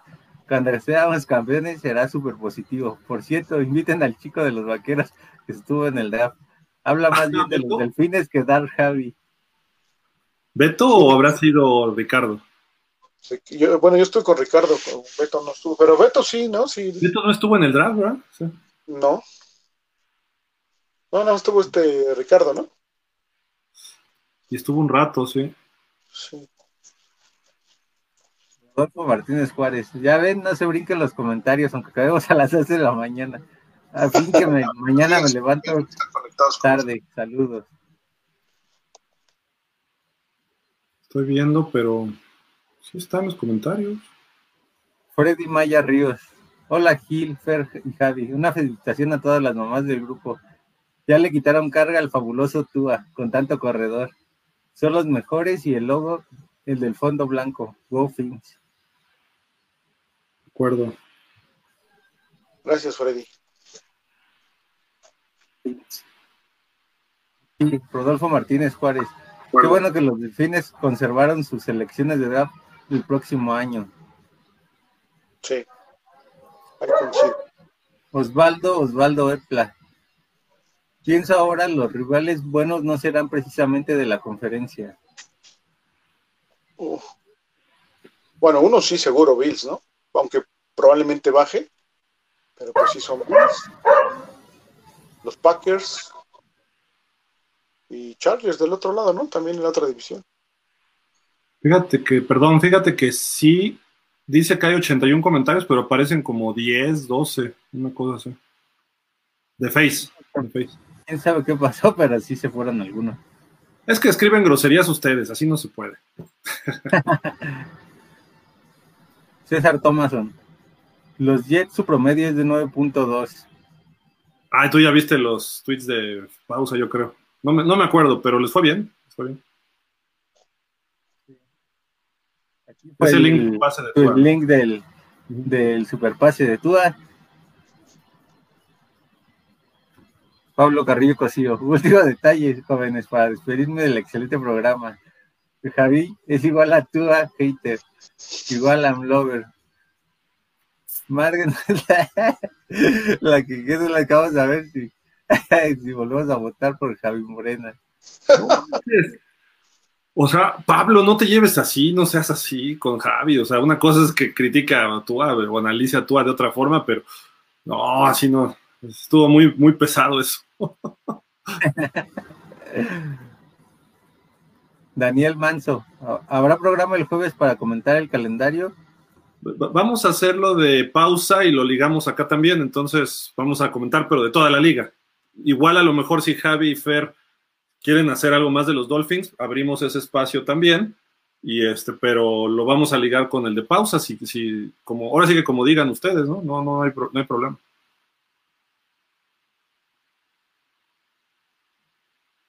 El hay mantenimiento. Garay no le aprendió nada a su maestro Pepe Espinosa, que por, que por cierto, gracias a un análisis que realizó de los Dolphins en el 79, me enamoré de estos colores que llevo en mi corazón. Como dirían los Pumas, mi corazón es agua marina y piel naranja hasta la muerte. sí, de acuerdo. Francisco Javier Roldán Aguilar. Solo se ve una gaviota muerta. Hoy sí podemos decir varias este, reacciones como, como el día de hoy, así de ma. Alfonso Montano. Pero si ven el pase, Tyrek Hill ya está esperando el pase y eso era común en la temporada. Pero este equipo está armado para funcionar con y sin Tua. De acuerdo, y les prometí traer unas gráficas de lo de Tyreek Hill, sus pases de la, en general con Patrick Mahomes y creo que de la temporada pasada. La mayoría estaba entre 1 y 15 yardas. pero él produce muchas yardas después de la recepción. Mauro Alejandro Monroy se seña. El paso de Tua, el pase, Kiki se que decir, el pase de Tua Gil fue atrasado y en formato de gaviota moribunda. Estaban calentando, tampoco se ve que sea un entrenamiento al 100%, ¿no? Y hay mantenimiento. No se debe si Gil está en esa zona parado o salió corriendo. De acuerdo también. José Luis Villegas A. El balón no lleva fuerza, no tiene brazo, secuelas de la lesión en la cadera. Pero, repito, se ve que es como calentamiento, no se ve tampoco un pase de correr una jugada.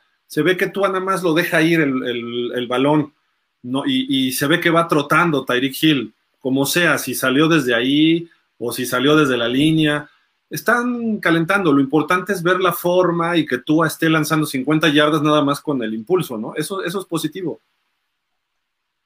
Sí, aquí el Mauro Alejandro pues pone la corrección de pase. no trae sus lentes, dice. Aquí también José Luis de Cadera. Emilio Zamora. Saludos a Nicolás Cage y al papá de Devani. No, bueno. Ahora ya me pusieron papá de Devani, no, bueno. Y hay mantenimiento, les faltó los juguetes Mi Alegría y Apache. Duran, duran. Eh. Ya no hablemos porque se, notan las edades ahí. Lema. Tú allá no tiene disculpas. Más bien excusas, ¿no? Sí. César Thomason. Sigo con la apuesta de los tacos, ya no lo comentan, ya les dio miedo. ¿Cómo ven a Schultz? ¿A Schultz? A Schultz. A mismo Schultz debe ser, ¿no? Que es Dolphin. Ah, de comentaristas, ¿no? Eh. Pues él es más basquetbolero, ¿no? Se le nota su amor por los Rockets de Houston y ahí sí se desvive. Está bien, qué bueno que le vaya a Miami, pero pues no es así de los que apoyan a Miami al full, ¿no? El mismo César. El huevón es hermano chicas, jajaja.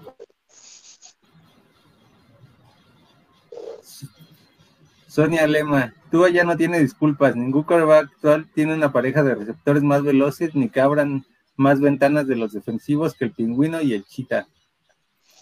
Y lo va a explotar, Sonia, dale, vas a ver, lo, lo vas a ver en temporada, se va a explotar esa parte.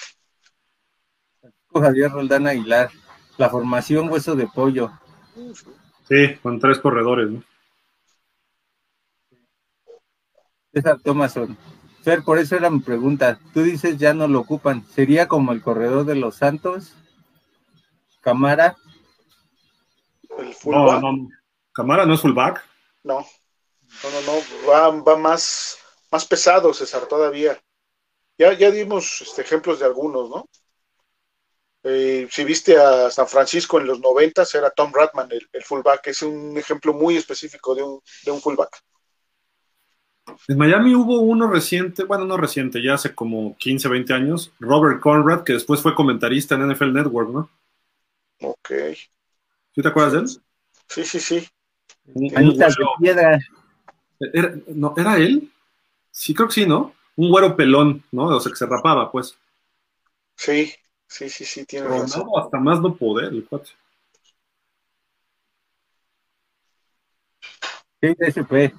¿Cuál creen que sea el marcador más holgado de la temporada a favor de Miami contra qué equipo? Está muy fácil. 51-0 a los Jets. no, bueno. ¿No? Yo iba a decir a los, a los Jets o a los Leones. A los Jets o a los Leones, pero ya. Híjole, los Leones me preocupan, ¿eh? Ese equipo es muy molestoso. Sí, va a ser una piedrita en el zapato.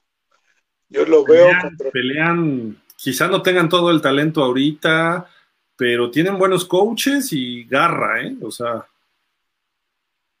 Sí, creo que yo lo veo contra Tejanos. Y no va a ser muy holgado, pero sí 20 puntos de diferencia.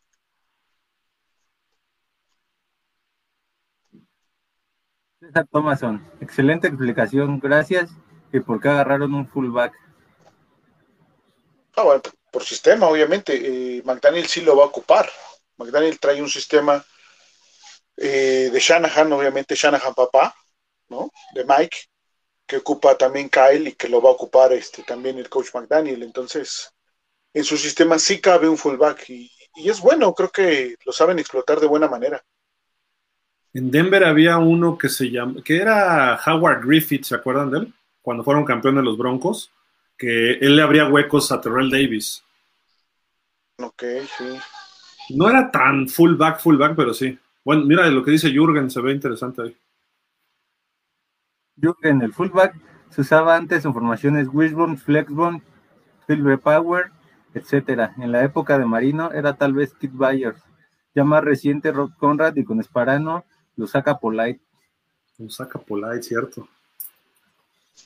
No, es que Jürgen siempre trae el dato, eh, preciso. Jürgen. Solo como referencia, Christian Wilkins ha usado como fullback recibiendo pase y engaña de, y engaño de carrera en línea de gol. Sí. Kilay mantenimiento. Chicago del 85 jugaba con los fullback, no pasaban mucho, hasta tenían un refrigerador que habilitaba en esa posición. Y, y Walter Payton hablaba muy bien de su compadre, ¿no? De Matsui, que usaba el número 26 llegaba y se daba de topes y, atrás iba Peyton, ¿no? Y le daba mucho mérito a lo que él conseguía gracias a Sui. Y si vamos a Pittsburgh, por ejemplo, Rocky Blyer era otro de los que hacían esa labor, ¿no? Que no era tan grande, pero era macizo. Y Franco Harris quizá era más grande, pero Franco Harris era el tailback. Y en, cuestión física, a lo mejor estaban al revés, ¿no? Se veía más fullback Franco, pero cómo funcionaba era un fullback. Y los fullbacks también son buenos atrapando pases digo, pueden usarse como alas cerradas muchas veces, ¿no?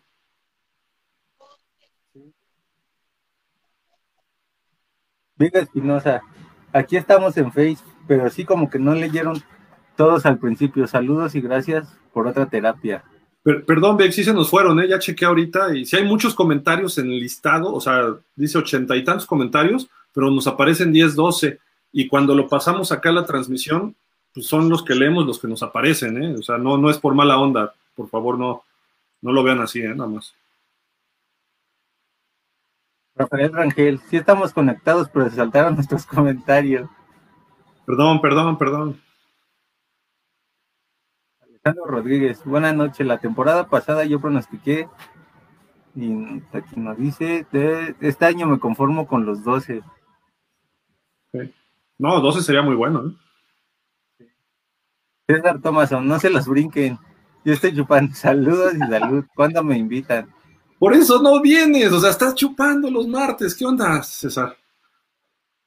César LP. Acuérdense del Fantasy entre Dolphins. Ahí tengo mi 200 ya listo. Por favor, César, no se te olvide y recuérdanos más por ahí que de agosto, ¿no? Para eh, juntarlo y todo, sin, sin bronca. Luz Elena, ay, perdón, si soy muy tonta, ¿cómo funciona el fantasy? ¿Dónde puedo jugarlo? Eh, vamos a simplificar el comentario, es, escoges jugadores ofensivos, una defensiva, escoges coreback, recorredores, receptores, pateador y una defensiva y equipos especiales. Ah, no, bueno, depende, ¿no? Algunos sí ponen equipos especiales. Se puede jugar en nfl.com, en ESPN, hay otros fantasies también ahí de CBS, me parece, Yahoo. Yo siempre juego el de NFL.com y ahí abrimos varios de pausa y supongo que ahí César nos va a abrir el, grupo. Eh, cuando venga el momento lo hacemos y te dan puntos y anota touchdowns y logran primeros y diez. Cada 10 yardas un corredor te suma un punto. Hay algunas cuestiones ahí que hay que tratarlas, ¿no? Pero ya podemos hacer hasta un programa. De hecho, el año pasado teníamos un programa, los últimos dos, programas de fantasy en pausa explicando muchas cosas. Entonces, este año seguramente lo vamos a repetir. Y César, César LP, si nos ayuda con el grupo de Dolphins, lo armamos, ¿no? Y compites una semana, haz de cuenta, Javi contra Fer. Y entonces van sumando puntos sus jugadores y al final el que hace más puntos gana. Y hay un draft donde tú tienes un orden y vas escogiendo jugadores. No precisamente es que agarres a todos los de Miami o agarres a todos los de un equipo. Entonces, se, hace padre porque te empiezas a involucrar en más de la liga y conoces más jugadores, ¿no?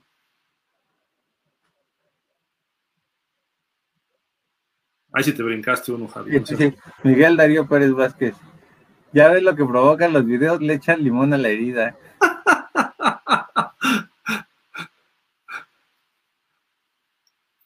César Thomason, ya salió tu padre, Javi, no lo contradigas, te va, regaña y te deja sin domingo.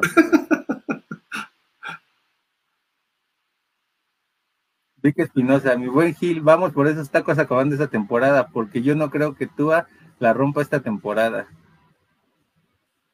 Romperla no, pero nos puede llevar a playoff. eso sí lo veo. Y romperla para mí es que pueda ser considerado MVP, ofensivo del año, algo así, y no lo veo. Pero sí creo que pueda ser un quarterback ya más protagonista de la NFL.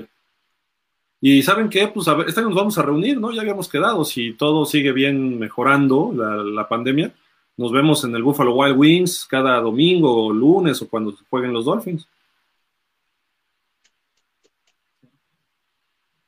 César Thomason, Tapa, Gil y Javier, siempre un pretexto. ¿Qué onda contigo, ¿Eras, e, eres, o cómo sería? ¿Eres o no eres? Algo así. Sí, yo creo que algo así de Tua, ¿no? ¿Eres Tua o no eres Tua, no? Tranquilo, César, ya te dije, hay que esperar a que empiece la temporada. No te desesperes. Alejandro Medina Quintana, Franco Harris, fullback. Tenía cuerpo, pero en ese tiempo era considerado corredor, ¿no? Sí, lo ponían como half o bueno, tailback o running back, como quieran llamar. Gustavo Ríos Hernández, ¿cómo ven el Flores contra Miami? Este va a estar bueno. El juego del morbo. ¿Lo saludará Ross? va a estar bueno, va a estar. R. García, más touchdowns de más de 20 yardas en 2017, Tyler Hill 29, Mike Evans 20 y Tyler Lockett 19. Sí, es un jugador muy explosivo. César Thomason, no, Schutz, el de Kansas City, creo. Ah, un jugador, no, Dalton Schultz, ¿no? Es el área cerrada de Dallas, ¿no? Ajá, de Dallas. Sí. Montaña. Javi, qué bueno que sea realista, que no confiemos en Tua no quiere decir que lo odiamos. No ha demostrado ser el bueno. Burrow no se quejó de la línea ofensiva o del clima, o de que no estudió el plan de juego. Sí, sí, también hay que verlo más light, ¿no? O sea, no, no es. ¡Ay, odia a Tua, Javi! No, Porque pues no lo odia. ¿Qué, te hizo? ¿Qué te hizo Tua, Javi? Dinos. Nada, nada. Sustituyó a Simplemente yo lo dije desde, desde antes de, que llegara. Para mí él no debió de haber llegado a Miami. El que debió llegar está en, ya sabes dónde. en Los Ángeles. Ese tema, se me van a echar encima a mí ahora. en Los Ángeles, nada más, digamos. Y no de vacaciones. Los dos de Los Ángeles pudieron ser corebacks de Miami. Los dos. Ya, he dicho. Aquí, aquí. Jorge Fergadís, seguimos teniendo dos fullback, Ingol y John Lovett. Esta temporada creo que será para establecer la carrera y de ahí empezarán a salir los pases. No esperemos muchos juegos de más de 300 yardas por pase, pero sí de más de 100 yardas por carrera. ¿Sí? Sí, quitar los juegos que lleguen a ser de 300 yardas por parte de Tua va a ser si Miami eh, a mitad del tercer cuarto está perdiendo por más de 10 puntos. De otra manera, no creo que este, Tua o McDaniel este, le suelten tanto el playbook para lanzar en promedio 300, 350 yardas por partido. No, pero sí puede llegar a esos números, Javi, aún jugando corto por Tyreek Hill y, Waddle. Sí. Es que además un pase de 10 yardas a Tyreek y se va a 60, ya, tiene casi sí, sí, sí, dos, pases también. Jorge Vergadís, apúntenme para el fantasy. Lo, armamos, y es más, yo creo que vamos a tener que hacer hasta como dos o tres grupos, ¿no? Porque tiene un límite, ¿no? Sí. el siguiente comentario es especial para Fer. Lo vi. Van a estorbando 20 pesitos. ¿Traemos a Bule de nuevo o qué? Mejor guarda, échalos a la alcancía, este, no sé, ¿qué comprarás con 20 pesos? Este, no sé. Es un dólar, un litro de gasolina. Gástalo, inviértelos en algo más positivo, ¿no? No en... Como Ross, ¿no? Que invirtió 10 millones de dólares, ¿no? Sí, no, pues imagínate, ¿no? ¿Quién es Fuller? Por Dios. Vamos, Gustavo. Dos, dos y medio millones por recepción. Es correcto. Miguel Ángel Reyes Guerrero. Yo también, apúntenme para el fantasy. Fíjate, hay bastantes. Yo creo que vamos a tener que hacer hasta varios grupos. Va, le damos.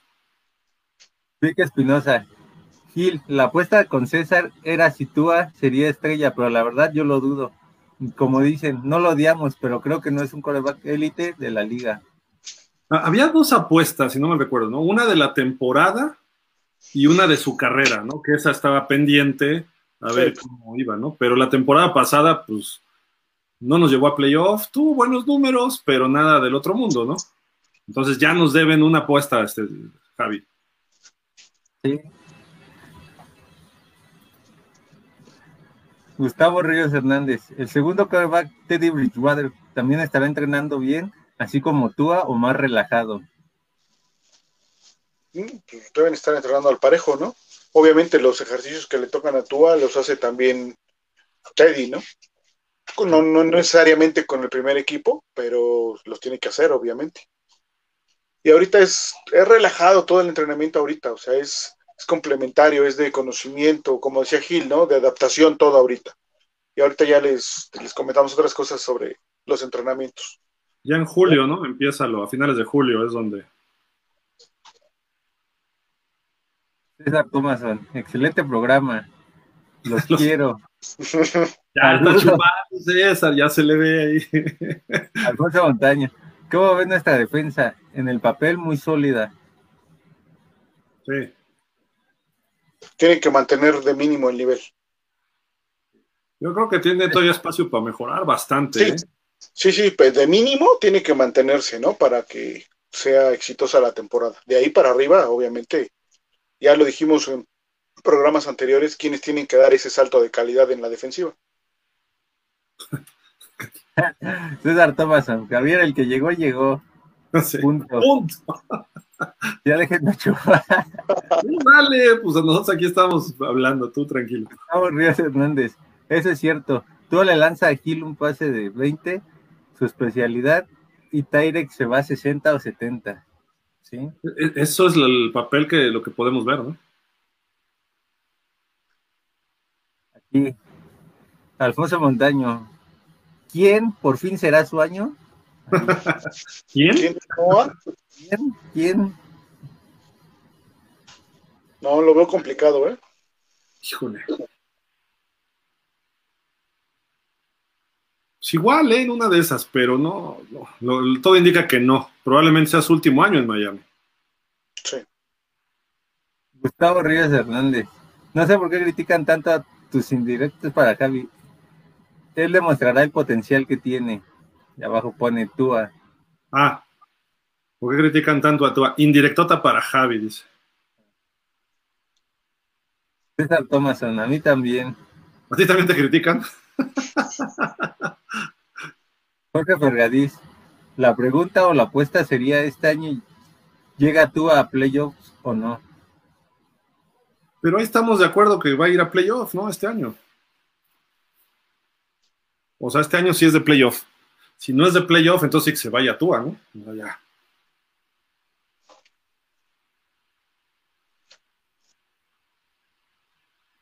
Eh, Pablo Carrillo Cosío, que descansen Gil, Fer, Javi y perdón por lo de hater, pero siendo realista como Javi, creo que Miami tiene 11 juegos ganados.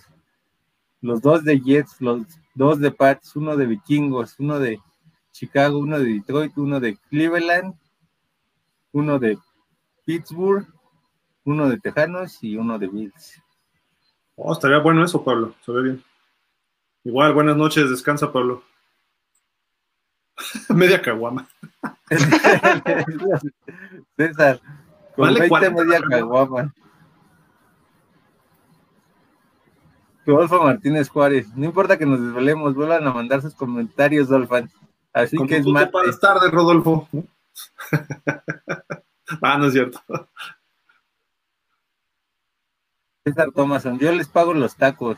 Venga. Gustavo Ríos Hernández. La parte izquierda está bien cubierta por Williams y Alster, pero la derecha estará bien también o hará falta conseguir jugadores para cubrir esa parte. Ahí está el problemita, ¿eh? en teoría Eikenberg tiene que subir, ¿no? Entonces. O el señor Austin Jackson. O Jackson. Y Hunt y Kindley, o sea, hay, hay para desarrollar, pero así real todavía no están, ¿no?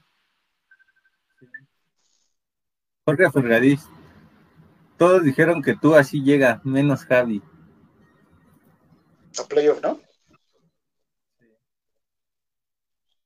Raval Chosno. Buenas noches a todos los Dolphins y muchas felicidades para todas las mamás de cada uno de los integrantes de este grupo. Go Fins. Michelle para mí ya no entraba. No digo que esté mal, pero era prioridad un centro y un linebacker. Sí. Arrabal Chosno. Por cierto, fuera Baker. ¿Qué traes a Baker? A mí se me hace bueno. Lo trae desde la temporada pasada, lo trae atravesado. Sí, sí. No le gusta, no le gusta. Rodolfo Martínez Juárez, ahora sí nos pondremos de acuerdo para reunirnos en Buffalo Wings, Sí. para ir los 15 que somos, para llevar a mis chavos y se hagan Dolphins, ya que mi esposa le va a dar la... Igual juntamos a los Cowboys, ¿eh? tenemos buena relación con ellos y podríamos estar ahí juntos. Hemos estado así varias veces, pues ella puede empezar a relacionarse con los Cowboys. Digo, es tiempo de que empieces a buscar un juez familiar, Rodolfo, eso sí, ¿no? Porque... Digo, un abogado familiar, perdón. David Elizondo, buenas noches, gran programa, casi nunca los alcanza en vivo, saludos y esperemos que tú levante. Saludos. Gracias, David, gracias. Buenas noches. Pues ya acabamos, ¿no? Perdón los que no leímos, pero no fue cosa nuestra, ¿eh? Este, decidimos no leer muchos porque ya nos cayeron gordos, nada más, pero. Ah, no es cierto.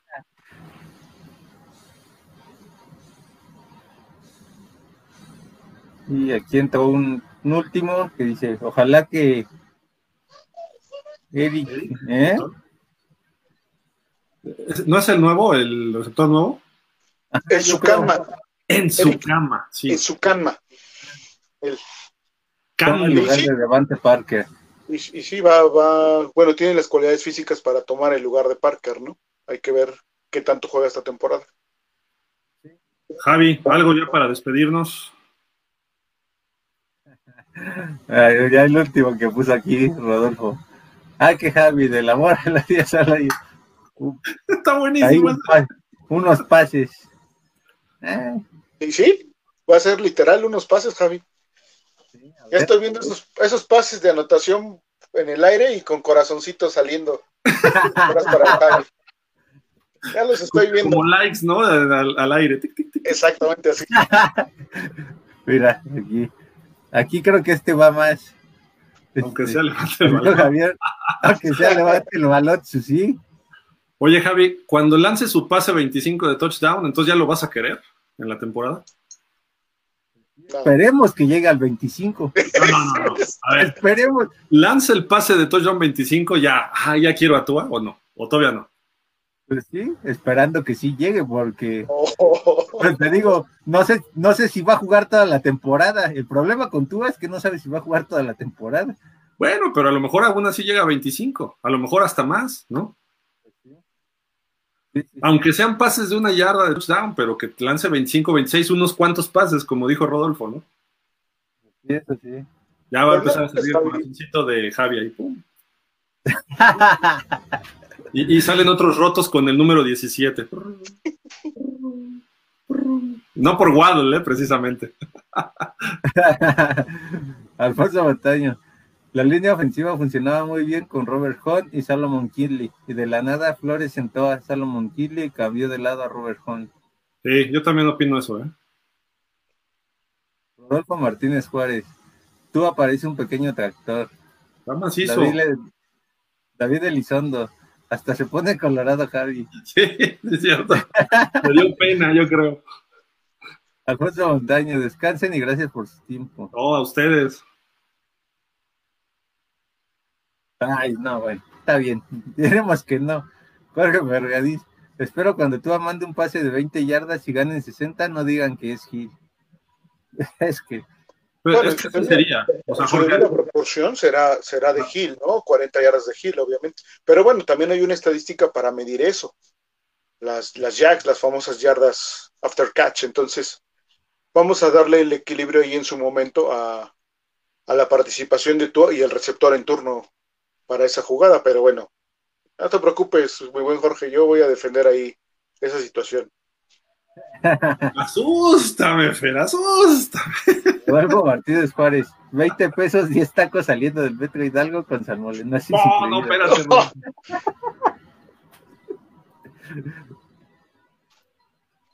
Francisco Javier Roldán Aguilar, cuando tenga un pase parecido a los de Marino, entonces hablaremos. Ah, eso no va a ocurrir, señor Roldán.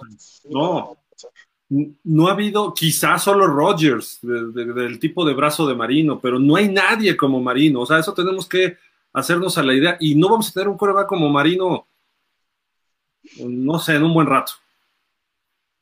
César Thomason. Javi, saludos. Jorge Fergadís, exacto el equilibrio. El mismo César. Fer, ¿cambiaste la playera? No, ¿cuál? Si hay entendimiento. Está grabado, Javi. Después de los 25, tu corazón. amor. Rodolfo Martínez Juárez. ¿Todos los equipos están teniendo estos entrenamientos o nada más Miami?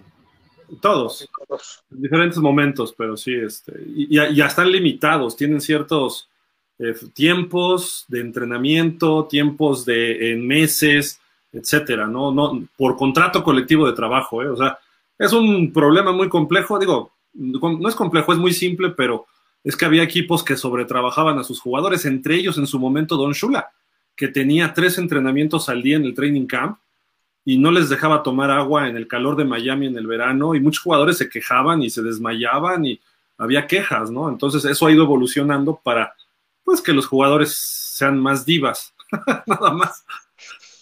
Pero no, también tiene su sentido, ¿no? César Thomason, ¿cuánto te pagó Tampa Gil? Te supera el soborno. Jorge Vergadiz, no, jamás un pase como Marino, no es un coreback así. Esa es la parte donde nos confundimos. Y aquí Francisco Javier Aguilar, cero túa entonces.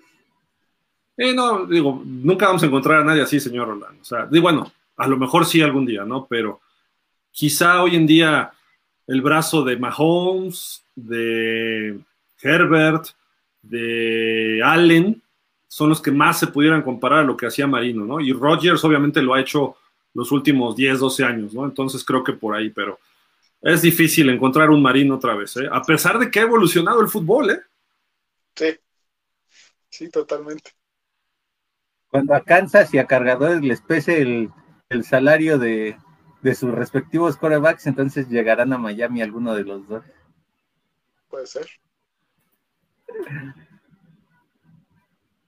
Y aquí César Thomason, don Francisco, buenas noches. Deja a Javi, yo le voy a pagar los domingos. Uh, está bueno. Vámonos ya, porque ya son las once y media. Jorge Vergadís, pero nuestro sistema no está para eso. A lo mejor sí puede haber bombazos, Jorge, pero bueno, ya, ya lo hemos platicado, ¿no? Pero primero tienes que correr y tienes que jalar a los safeties y ahí tú a que eche todo lo que tenga, ¿no? Y puede ser que sí se dé. Pero en fin. Pues vámonos, ahora sí, Javi, ¿con qué te despides? No, pues ya a esperar que el inicio del calendario no sea tan brutal y pues este eso permita que Miami empiece a agarrar confianza y no se meta en un agujero otra vez de 1-5, 1-6 que nos dificulte el resto de la temporada. Ojalá y empecemos como lo dijeron en algún momento con un 4-1 o un 3-2 que nos mantenga vivos hasta diciembre. Ya tenemos en teoría el juego 1 y el 4, Buffalo y Pittsburgh. Se supone, ¿no? De lo que se ha filtrado. Entonces vamos a ver el 2 y el 3 quiénes caen, ¿no? A ver. Échenos a los Jets y a los Texans ahí. Fer, ¿con qué te quieres despedir hoy? pues agradecer a todos los Dolphins que se conectaron, que nos dieron sus comentarios y este, en espera obviamente del, del calendario el próximo jueves. Nada más eh, como comentario final, el minicampamento obligatorio de los Dolphins es el primero y 2 de junio, y el de novatos es del 13 al 15 de mayo, o sea, en unos días más es el de novatos, y el de el de ya todo el equipo es primero y 2 de junio, ¿no? Que son las fechas más destacadas ahí con, con los Dolphins próximas, ¿no? Y bueno, pues nos estamos... Los Mira, hasta los perros se emocionaron ahí. Sí, ahí. O sea, obligatorio es el 1 y 2 de junio. Ajá. Y los novatos 13 y 15 de mayo, pues es este fin de semana, ¿no? Sí, exacto. Entonces va a haber, va a haber este información la, la, próxima semana. El día martes vamos a tener mucha información sobre lo que se vea en estos, en estos días. Oye, pero va a estar vacío los cuatro picks que tuvimos, nada más. sí, ¿verdad? El de novato bueno, no va a haber nadie. Y los agentes libres, ¿no? Pero sí, ¿dónde están los novatos, no? Sí. Como el de Travolta, ¿no? Que sale. Exacto. Va a haber, va a haber más staff que jugadores. Sí. Pues vámonos, muchísimas gracias a todos. Eh, rapidísimo, David Elizondo. Ah, no, espérame acá. Jorge Fergadís, nuestro sistema no está para eso, sino, David Elizondo, mientras tú aprenda a administrar y saque la casta en los momentos decisivos, eso es importante. César Tomás, un excelente programa. Gracias, César, a ti también por participar. Luz Elena, estupenda noche, gracias por aguantarme. No, aquí no aguantamos a nadie. Si se pasan de vivo, se van. Este, no, aquí no, no, es de, aguantar. Aquí estamos todos por, gusto y nos respetamos y adelante.